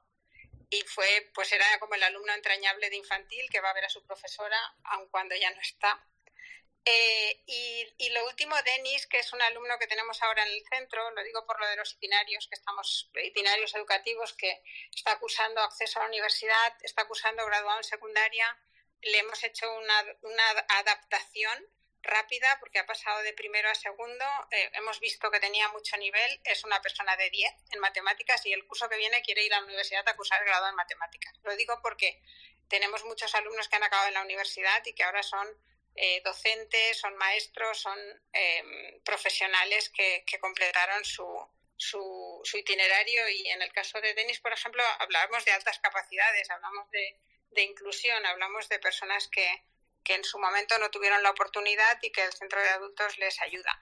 Yo he, pensado siempre que los centros de adultos son eh, estaciones de paso. Muchas veces eh, creo que no hacemos nuestro trabajo como toca si las personas se nos quedan ahí y no saben dónde ir. Si no les orientamos y les llevamos a, los institutos, a la, a la formación profesional, a, a, la universidad, donde sea, si, si detectamos que eso es lo que necesitan. Es cierto que también tenemos personas que bueno, pues que están jubiladas y que han, han terminado su, su itinerario profesional y, y, bueno, vienen al centro ahí lo que hacemos es descubrir necesidades. Personas que no se les había ocurrido que podían aprender inglés y luego se van a la Escuela Oficial de Idiomas y aprenden inglés allí y, hacen un itinerario completo. Eh, eh, con, ya pues, con, su vida laboral completada. Em, realmente lo de ser estación de paso creo que es, que es como algo que, que a veces nos quedamos a los alumnos porque les cogemos cariño o ellos se, se quedan con nosotros no saben cuando se marchan vuelven para que les orientes, pero eh, creo que, que, estamos de paso y estamos para orientar, estamos para, para, para hacer esa primera transición que les permita coger la confianza suficiente y la, y la, y la autoestima y el autoconcepto académico necesario para poder continuar. Y, eso yo creo que lo hacemos y eso eh, es fundamental, porque muchas personas van directamente a un, a un módulo de formación profesional y ahí no, no han hecho esa primera etapa y abandonan, porque las, el requisito y el modelo de la formación profesional posiblemente está más orientado a los jóvenes que a, que a las personas adultas que tienen tareas profesionales, aunque es cierto que se está haciendo un gran trabajo ahí.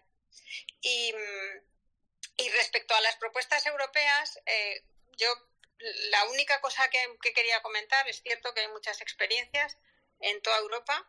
Es que en España tenemos un sistema público y una estructura pública en los centros de adultos, en los centros de educación de adultos, en los centros de formación de adultos, eh, porque también tienen diferentes denominaciones según el territorio, con lo cual, aunque en la, en la ley, en la, en la LOMLOE aparece como educación de personas adultas, tenemos centros de formación de personas adultas, centros de formación de adultos, centros de públicos de educación de personas adultas, centros de educación de adultos.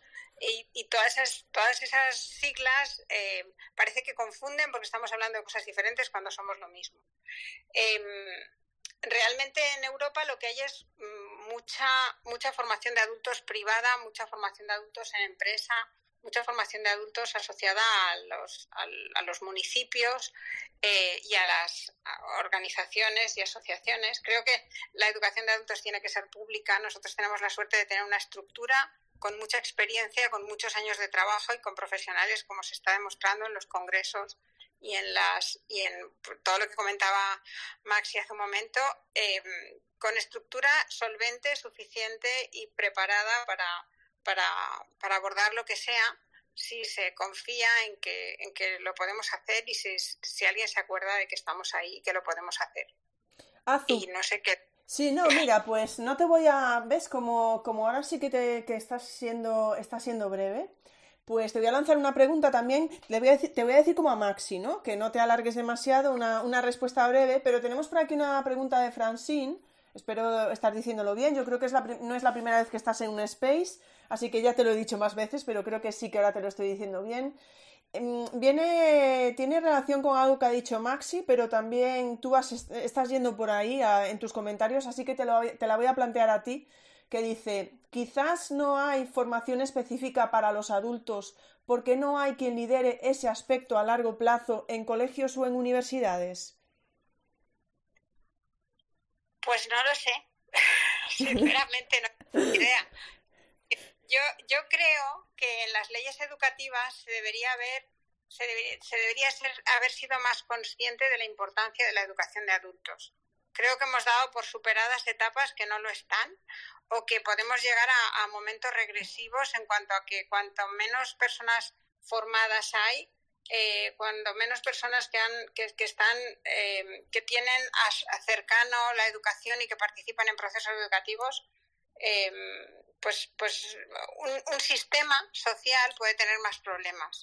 Realmente el modelo neoliberal nos impulsa a la, a la, a la profesionalización y es imprescindible, pero esa profesionalización tiene que ir acompañada de otros conocimientos que permitan a la persona entender el mundo en el que está. El generar ciudadanos activos y conscientes es fundamental y eso en educación de adultos y en educación de adultos lo hacemos. Eh, antes tenía, bueno, me había notado por ahí del, manifiesto de la Asociación Europea de Educación de Adultos, una investigación de la UNESCO en la aprendizaje de formación de personas adultas que dice que las personas con más educación tienen más probabilidades de tener una mejor comprensión de su salud, pero también tienen menos probabilidades de fumar, beber mucho, usar drogas eh, ilegales.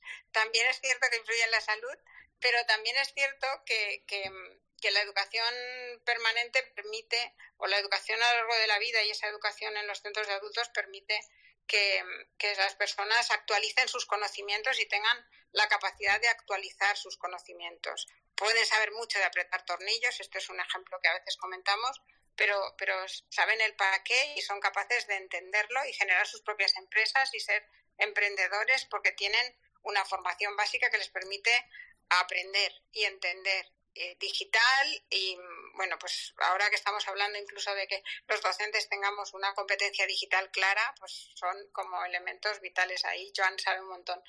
Y mm, no sé em, pues eso yo yo creo que no tengo ni idea sinceramente porque no sé cuál es la clave. Sí que sé que se tiene que tener en cuenta el papel que jugamos en el, en el sistema y el papel que jugamos en la sociedad. Bueno, que no es poco. Yo creo que sí Mm, crees que no, pero yo creo que tienes mucha idea, la verdad. Muchísimas gracias, Azucena. Bueno, tengo que deciros que tenemos por ahí a Anatur, que vais nombrando algo. El vídeo del Quijote, plan, Anatur. Eh, manifiesto, plan, Anatur.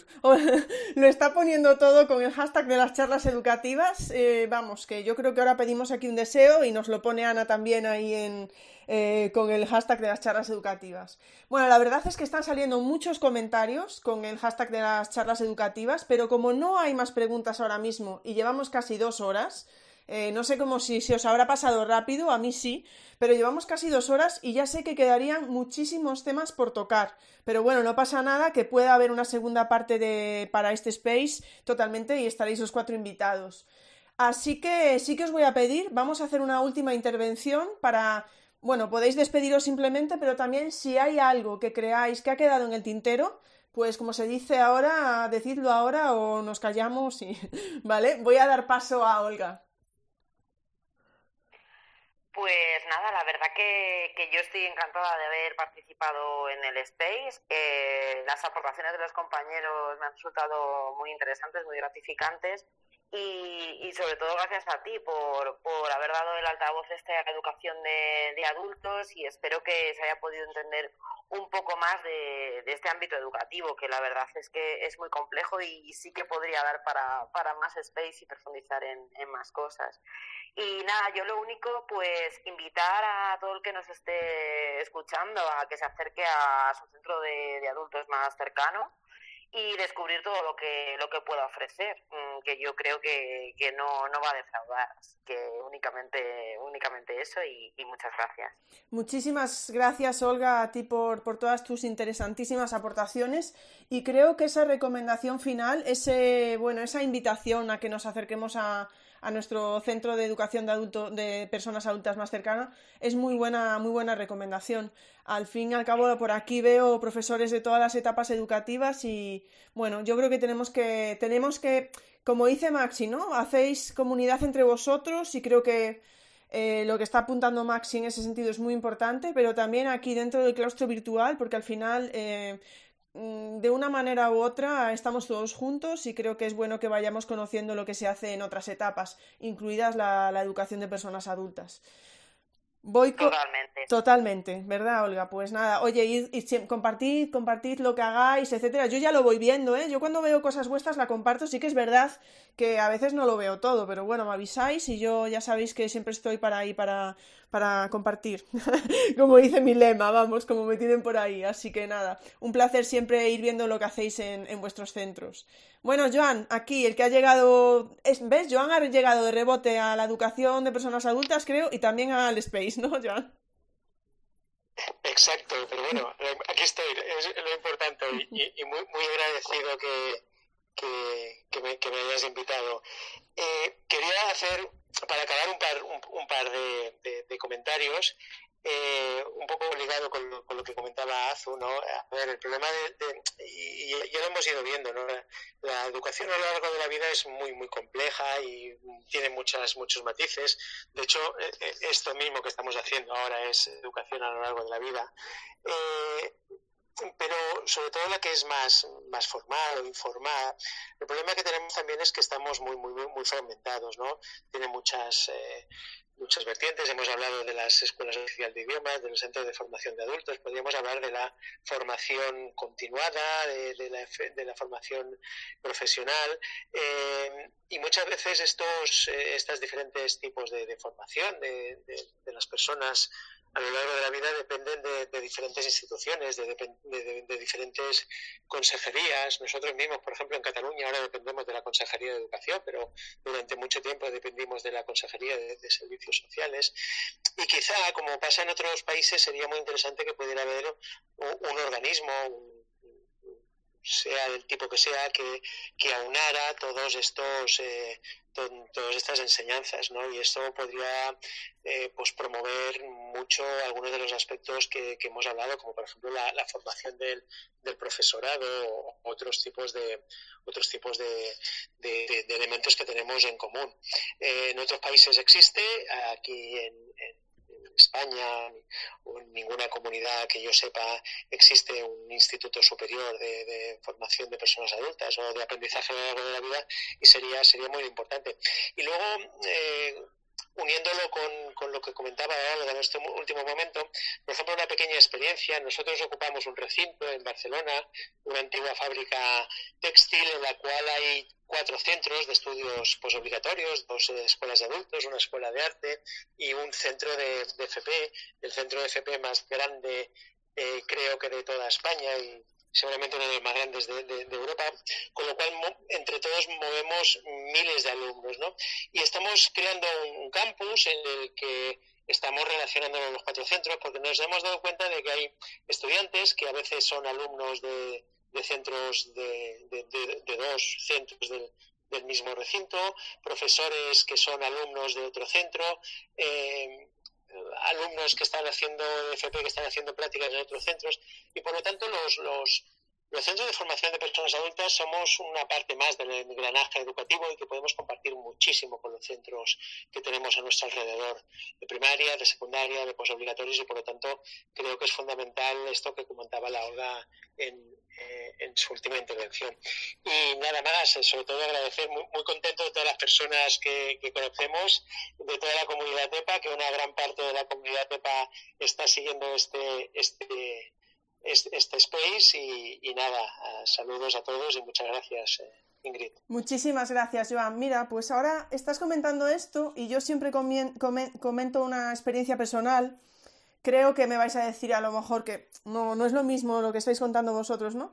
Pero yo en su día fui profesora de una, se llamaba Universidad Senior, era presencial. No sé si esto estaría incluido chicos. Eh, era la Universidad Senior, iba, iba gente de mayor de 55 años y se les daba, pues bueno, tenían diferentes asignaturas, digámoslo así, ¿no? Podían escoger ellos un poco las asignaturas que querían cursar y bueno, pues, eh, pues fuera inglés o historia, arte, etcétera, etcétera. Hasta teníamos pues eh, un taller, ahora dirá Azucena, sí, tú no, no, te cortas, ¿verdad? Tú sola. Pero es que me ha venido todo esto a la cabeza. Eh, teníamos hasta un taller europeo, estábamos metidos, metidos en, un, en un proyecto europeo, era una universidad senior que estaba vinculada a una universidad pública. Y, yo pues estaba metida en el proyecto este Erasmus. ¿Y por qué os lo iba a decir? Sí, os lo iba a decir, fijaros, por lo que estáis comentando, ¿no? De Olga y Joan, de, de cómo podemos unir diferentes etapas, etcétera. Pues yo en ese momento, que era profesora de la Universidad Senior, y algunos ya me habrán eh, escuchado contarlo, eh, les daba como inglés básico porque era gente que en su día había estudiado francés, ¿no? En su mayoría, y no sabía nada de inglés y daba inglés también en ese momento en la universidad, lo que se llamaban antes eh, asignaturas de libre configuración. Tenía mucha idea de inglés y que en general estaban bastante desmotivados y que eh, su autoestima no era buena porque sentían como que no eh, que no tenían el inglés el nivel suficiente. Y bueno, pues como estaba un campus al lado del otro, bueno, un campus, una clase al lado de otro, se me ocurrió un día pues coger a unos voluntarios de la universidad eh, decirles, bueno, por la tarde tengo clase aquí en la, en la Universidad Senior, eh, que se llamaba Universidad Senior, pero bueno, era universidad, bueno, hasta cierto punto, ¿no? No era un grado ni nada así. Y se me ocurrió decir que los voluntarios que quisieran vinieran conmigo a, ayudarme con, con, la clase de inglés, eh, vinieron y además pues la gente que estaba allí, la verdad, la gente mayor, como decís vosotros, en general está muy motivada y pregunta mucho, ¿vale? No sé si vosotros me diréis ahora, pero en mi caso pregunta mucho, ¿no? Entonces yo les puse allí a, ocho voluntarios, además ocho personas muy jóvenes, y les dije, bueno, pues que sepáis que hoy no vais a tener una profesora, vais a tener ocho o nueve, así que cuando levantéis la mano, pues cualquiera de nosotros se acercará. Y la experiencia fue tan gratificante. Y yo creo que hay muchas experiencias, ¿no? De, de, de, una, de, llevar alumnos de una etapa a otra etapa, etcétera, etcétera. Y la experiencia fue tan buena, pues que al final cuando hicimos un viaje a Europa por esto del proyecto europeo, pues eh, se vino también una, una, alumna de la universidad y nos estuvo acompañando. No sé si esto tiene que ver con lo que estáis diciendo, si me estoy yendo por donde no es, pero es lo que hablamos de... Y yo creo que eh, eh, interacción, hacer, hacer proyectos que puedan Mm, incluir a alumnos de diferentes etapas, incluida, por supuesto, la, enseñanza de personas adultas, podría ser una bomba tremenda. Bueno, venga, que perdonadme, ¿eh? perdonadme que siempre se me va. Sí, completamente, completamente. Lo que estás diciendo, completamente. Creo que es que las transiciones entre etapas y entre entre espacios educativos es fundamental y mm, bueno pues eso el, aprendizaje servicio forma parte de parte de lo que hacemos y Sí, completamente lo que está. Es que yo en ese momento no sabía, o sea, es decir, no se hablaba, te estoy hablando de hace a lo mejor 20 años, ¿vale? Te estoy hablando aproximadamente, no, perdona, de hace 20 años no, de hace 20 años no, te estoy hablando de hace, pues a lo mejor 12, 14, bueno, no estoy segura, ¿eh? Porque se me está yendo la ahora, pero desde luego nunca había escuchado hablar yo de aprendizaje servicio, pero bueno, luego sí cuando dije, oh, pues mira, esto es un poco lo que hacía yo, ¿no? Y tal, y y sí, la verdad es que yo creo que fue una de las cosas más enriquecedoras que se me pudo ocurrir hacer, sobre todo, como comentáis vosotros, ver las caras. Porque los alumnos de la universidad que salieron aquella tarde, además de pedirme que querían volver, me decían, yo no sabía que sabía inglés, ¿eh? pero mira, les estuve explicando. Y eso para mí es, eh, bueno, en fin. Maxi, venga, córtame, Azu, hiciste bien cortarme, ¿eh, Azu? Hiciste no, que es broma, que sé que no me cortaste. Venga, Maxi, te dejo.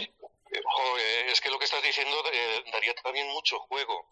Bueno, primera, primera idea. Los programas universitarios para mayores, como ese, esa universidad senior de la que hablas, forma parte eh, de lo que entendemos por aprendizaje a lo largo de la vida.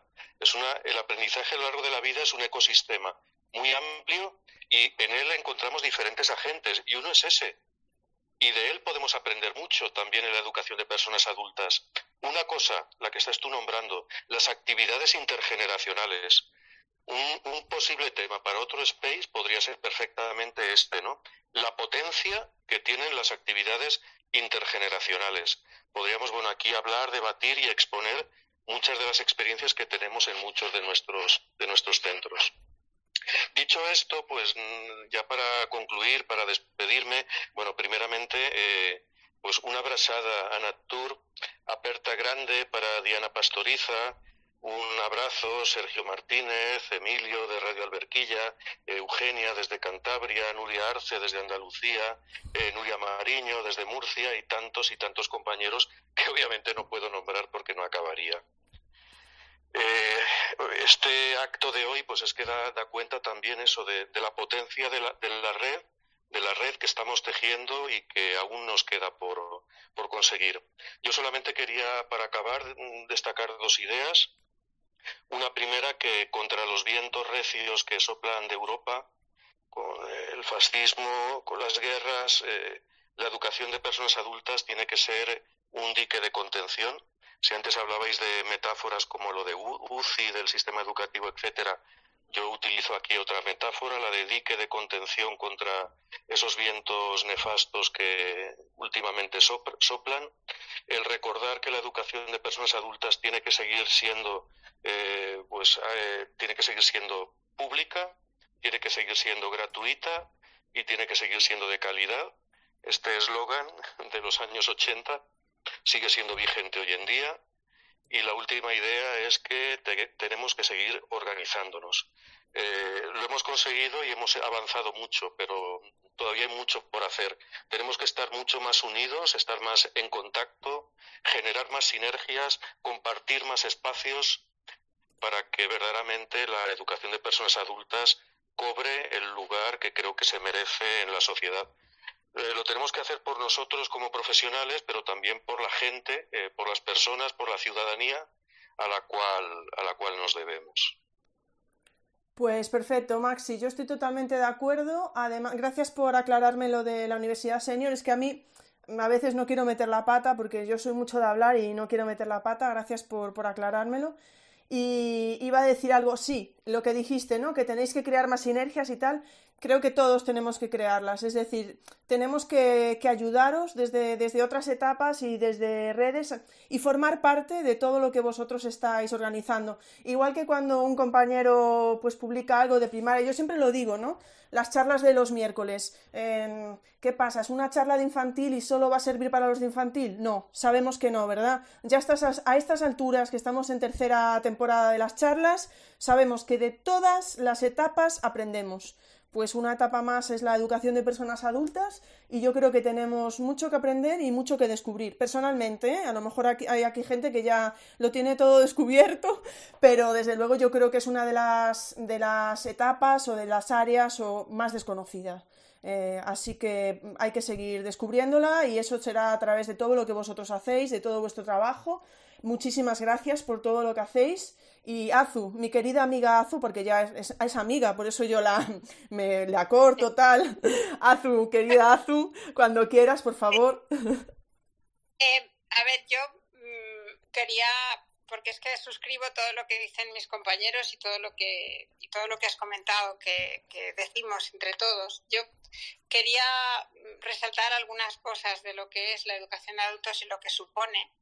Eh, una primera es que, que tengo una, una, amiga que cuando estuvo trabajando en educación de adultos, estuvo solo un año, ella está y ha seguido toda su trayectoria profesional infantil, pero mm, lo que me dijo fue que se había hecho mayor en educación de adultos y realmente creo que nos hacemos mayores, todos.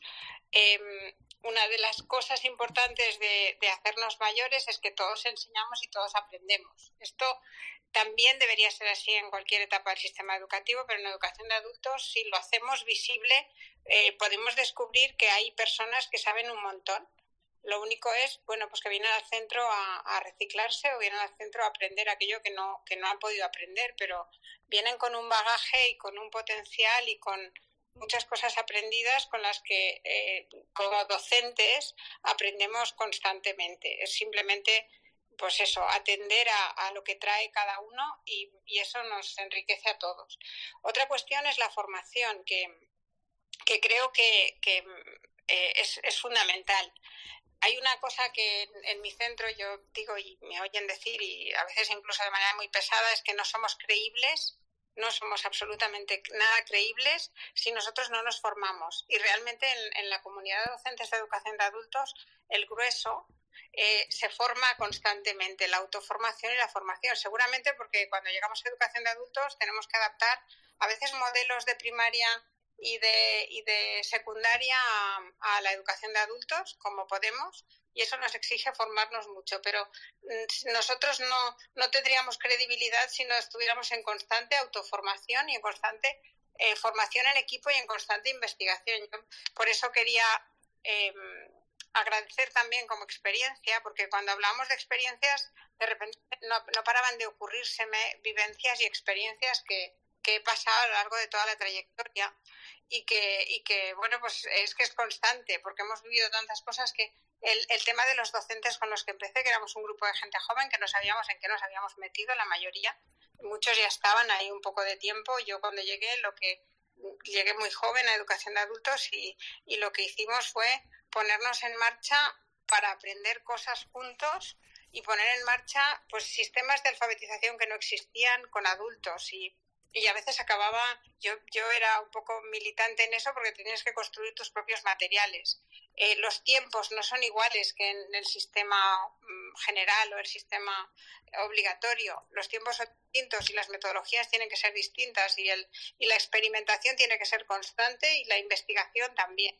Con lo cual, bueno, pues cuando tienes un espíritu así, tienes que estar constantemente activo y eso nos enriquece a todos porque nos pone en, en, pie de aprender a lo largo de la vida constantemente para, para hacer frente a, a, todos los cambios que vamos viviendo. Y, y, luego, pues también la falta de recursos muchas veces nos hace saber de todo. O sea, igual montamos un ordenador, que desmontamos un ordenador, que cambiamos cosas, que, bueno, no tienes el informático de turno que puede haber en un instituto. Sabemos que hay comunidades autónomas que tienen muchos más recursos o tienen eh, orientadores o tienen pero bueno, cuando empiezas, pues eres, eh, tú construyes tu centro y eres, pues, pues igual mueves mesas, que mueves sillas, que cambias, que subes, y luego estamos en espacios muy diversos, compartiendo espacio, compartiendo, con otras con, nosotros compartimos con la Escuela Oficial de Idiomas y con programas municipales y, y todos nos enriquecemos de todos. Al final es como un intercambio que es bueno, pues muy gratificante. Yo mm, estoy encantada y realmente las personas que encuentro y con las que puedo aprender, pues son un lujo y constantemente con los compañeros y con toda la comunidad EPA. Pues muchísimas gracias, muchísimas gracias a los cuatro, Olga, Joan, Azu, Maxi, mm, Diego, que estás por ahí escuchando, muchísimas gracias a los cinco. Y bueno, nada, la verdad es que para mí ha sido un auténtico placer estar con vosotros mm, descubrir esa pasión con la que habláis de la educación de personas a adultos, esa, esa militancia de la que habláis. Y bueno, yo solo puedo decir que desde aquí las charlas quedan abiertas para tiramos ahí el guante, como, como decimos, ¿no? Para volver a, a hablar de educación de personas adultas, porque creo que sigue, que sigue siendo muy necesario. Muchísimas gracias a todos los que nos habéis acompañado hoy y yo creo que sin más, ya que vamos a hacer justo las dos horas, si os parece, lo dejamos aquí. ¿Vale? Tenemos por ahí a Olga abajo que mm, la veo tímida, está ya de oyente, se le debió de ir, pero muchísimas gracias de verdad, de corazón, Olga, Joan, Azú y Maxi, porque he disfrutado muchísimo y he aprendido muchísimo de educación de personas adultas y sobre todo eso, vuestra pasión y, y, vuestra entrega a la educación de personas adultas. Muchísimas gracias. Muchas gracias a los cuatro, a todos los que nos acompañáis, a Diego y terminamos aquí, ¿os parece? Chao, chao a, agradecerte a ti también que hayas hecho este espacio y que, bueno, lo hemos dicho ya al principio, pero bueno, yo ahora lo reitero para que esté ahí. Muchísimas gracias, Azulose. Muchísimas gracias a los cuatro, a Diego también por estar ahí desde el principio y promover que este, este space tuviera lugar. Y nos vemos, eh, creo que es, es que ahora ya no lo recuerdo. En dos semanas no, porque la semana que viene es día 1, el 8 tampoco es, el siguiente al 8, que no me acuerdo ahora, no sé si cae 15, 16, y vamos a tener por aquí mmm, a la Rotes, ¿vale? En un space bastante diferente o no, vete tú a saber, vete tú a saber porque con las rotes nunca se sabe. Así que a lo mejor hasta nos habla algo de educación de personas adultas, no lo sé.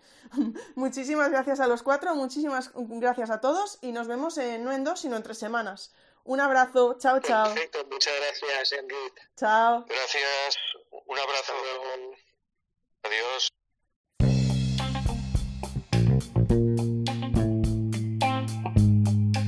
Muchas gracias por escuchar este space. Nos vemos en el siguiente.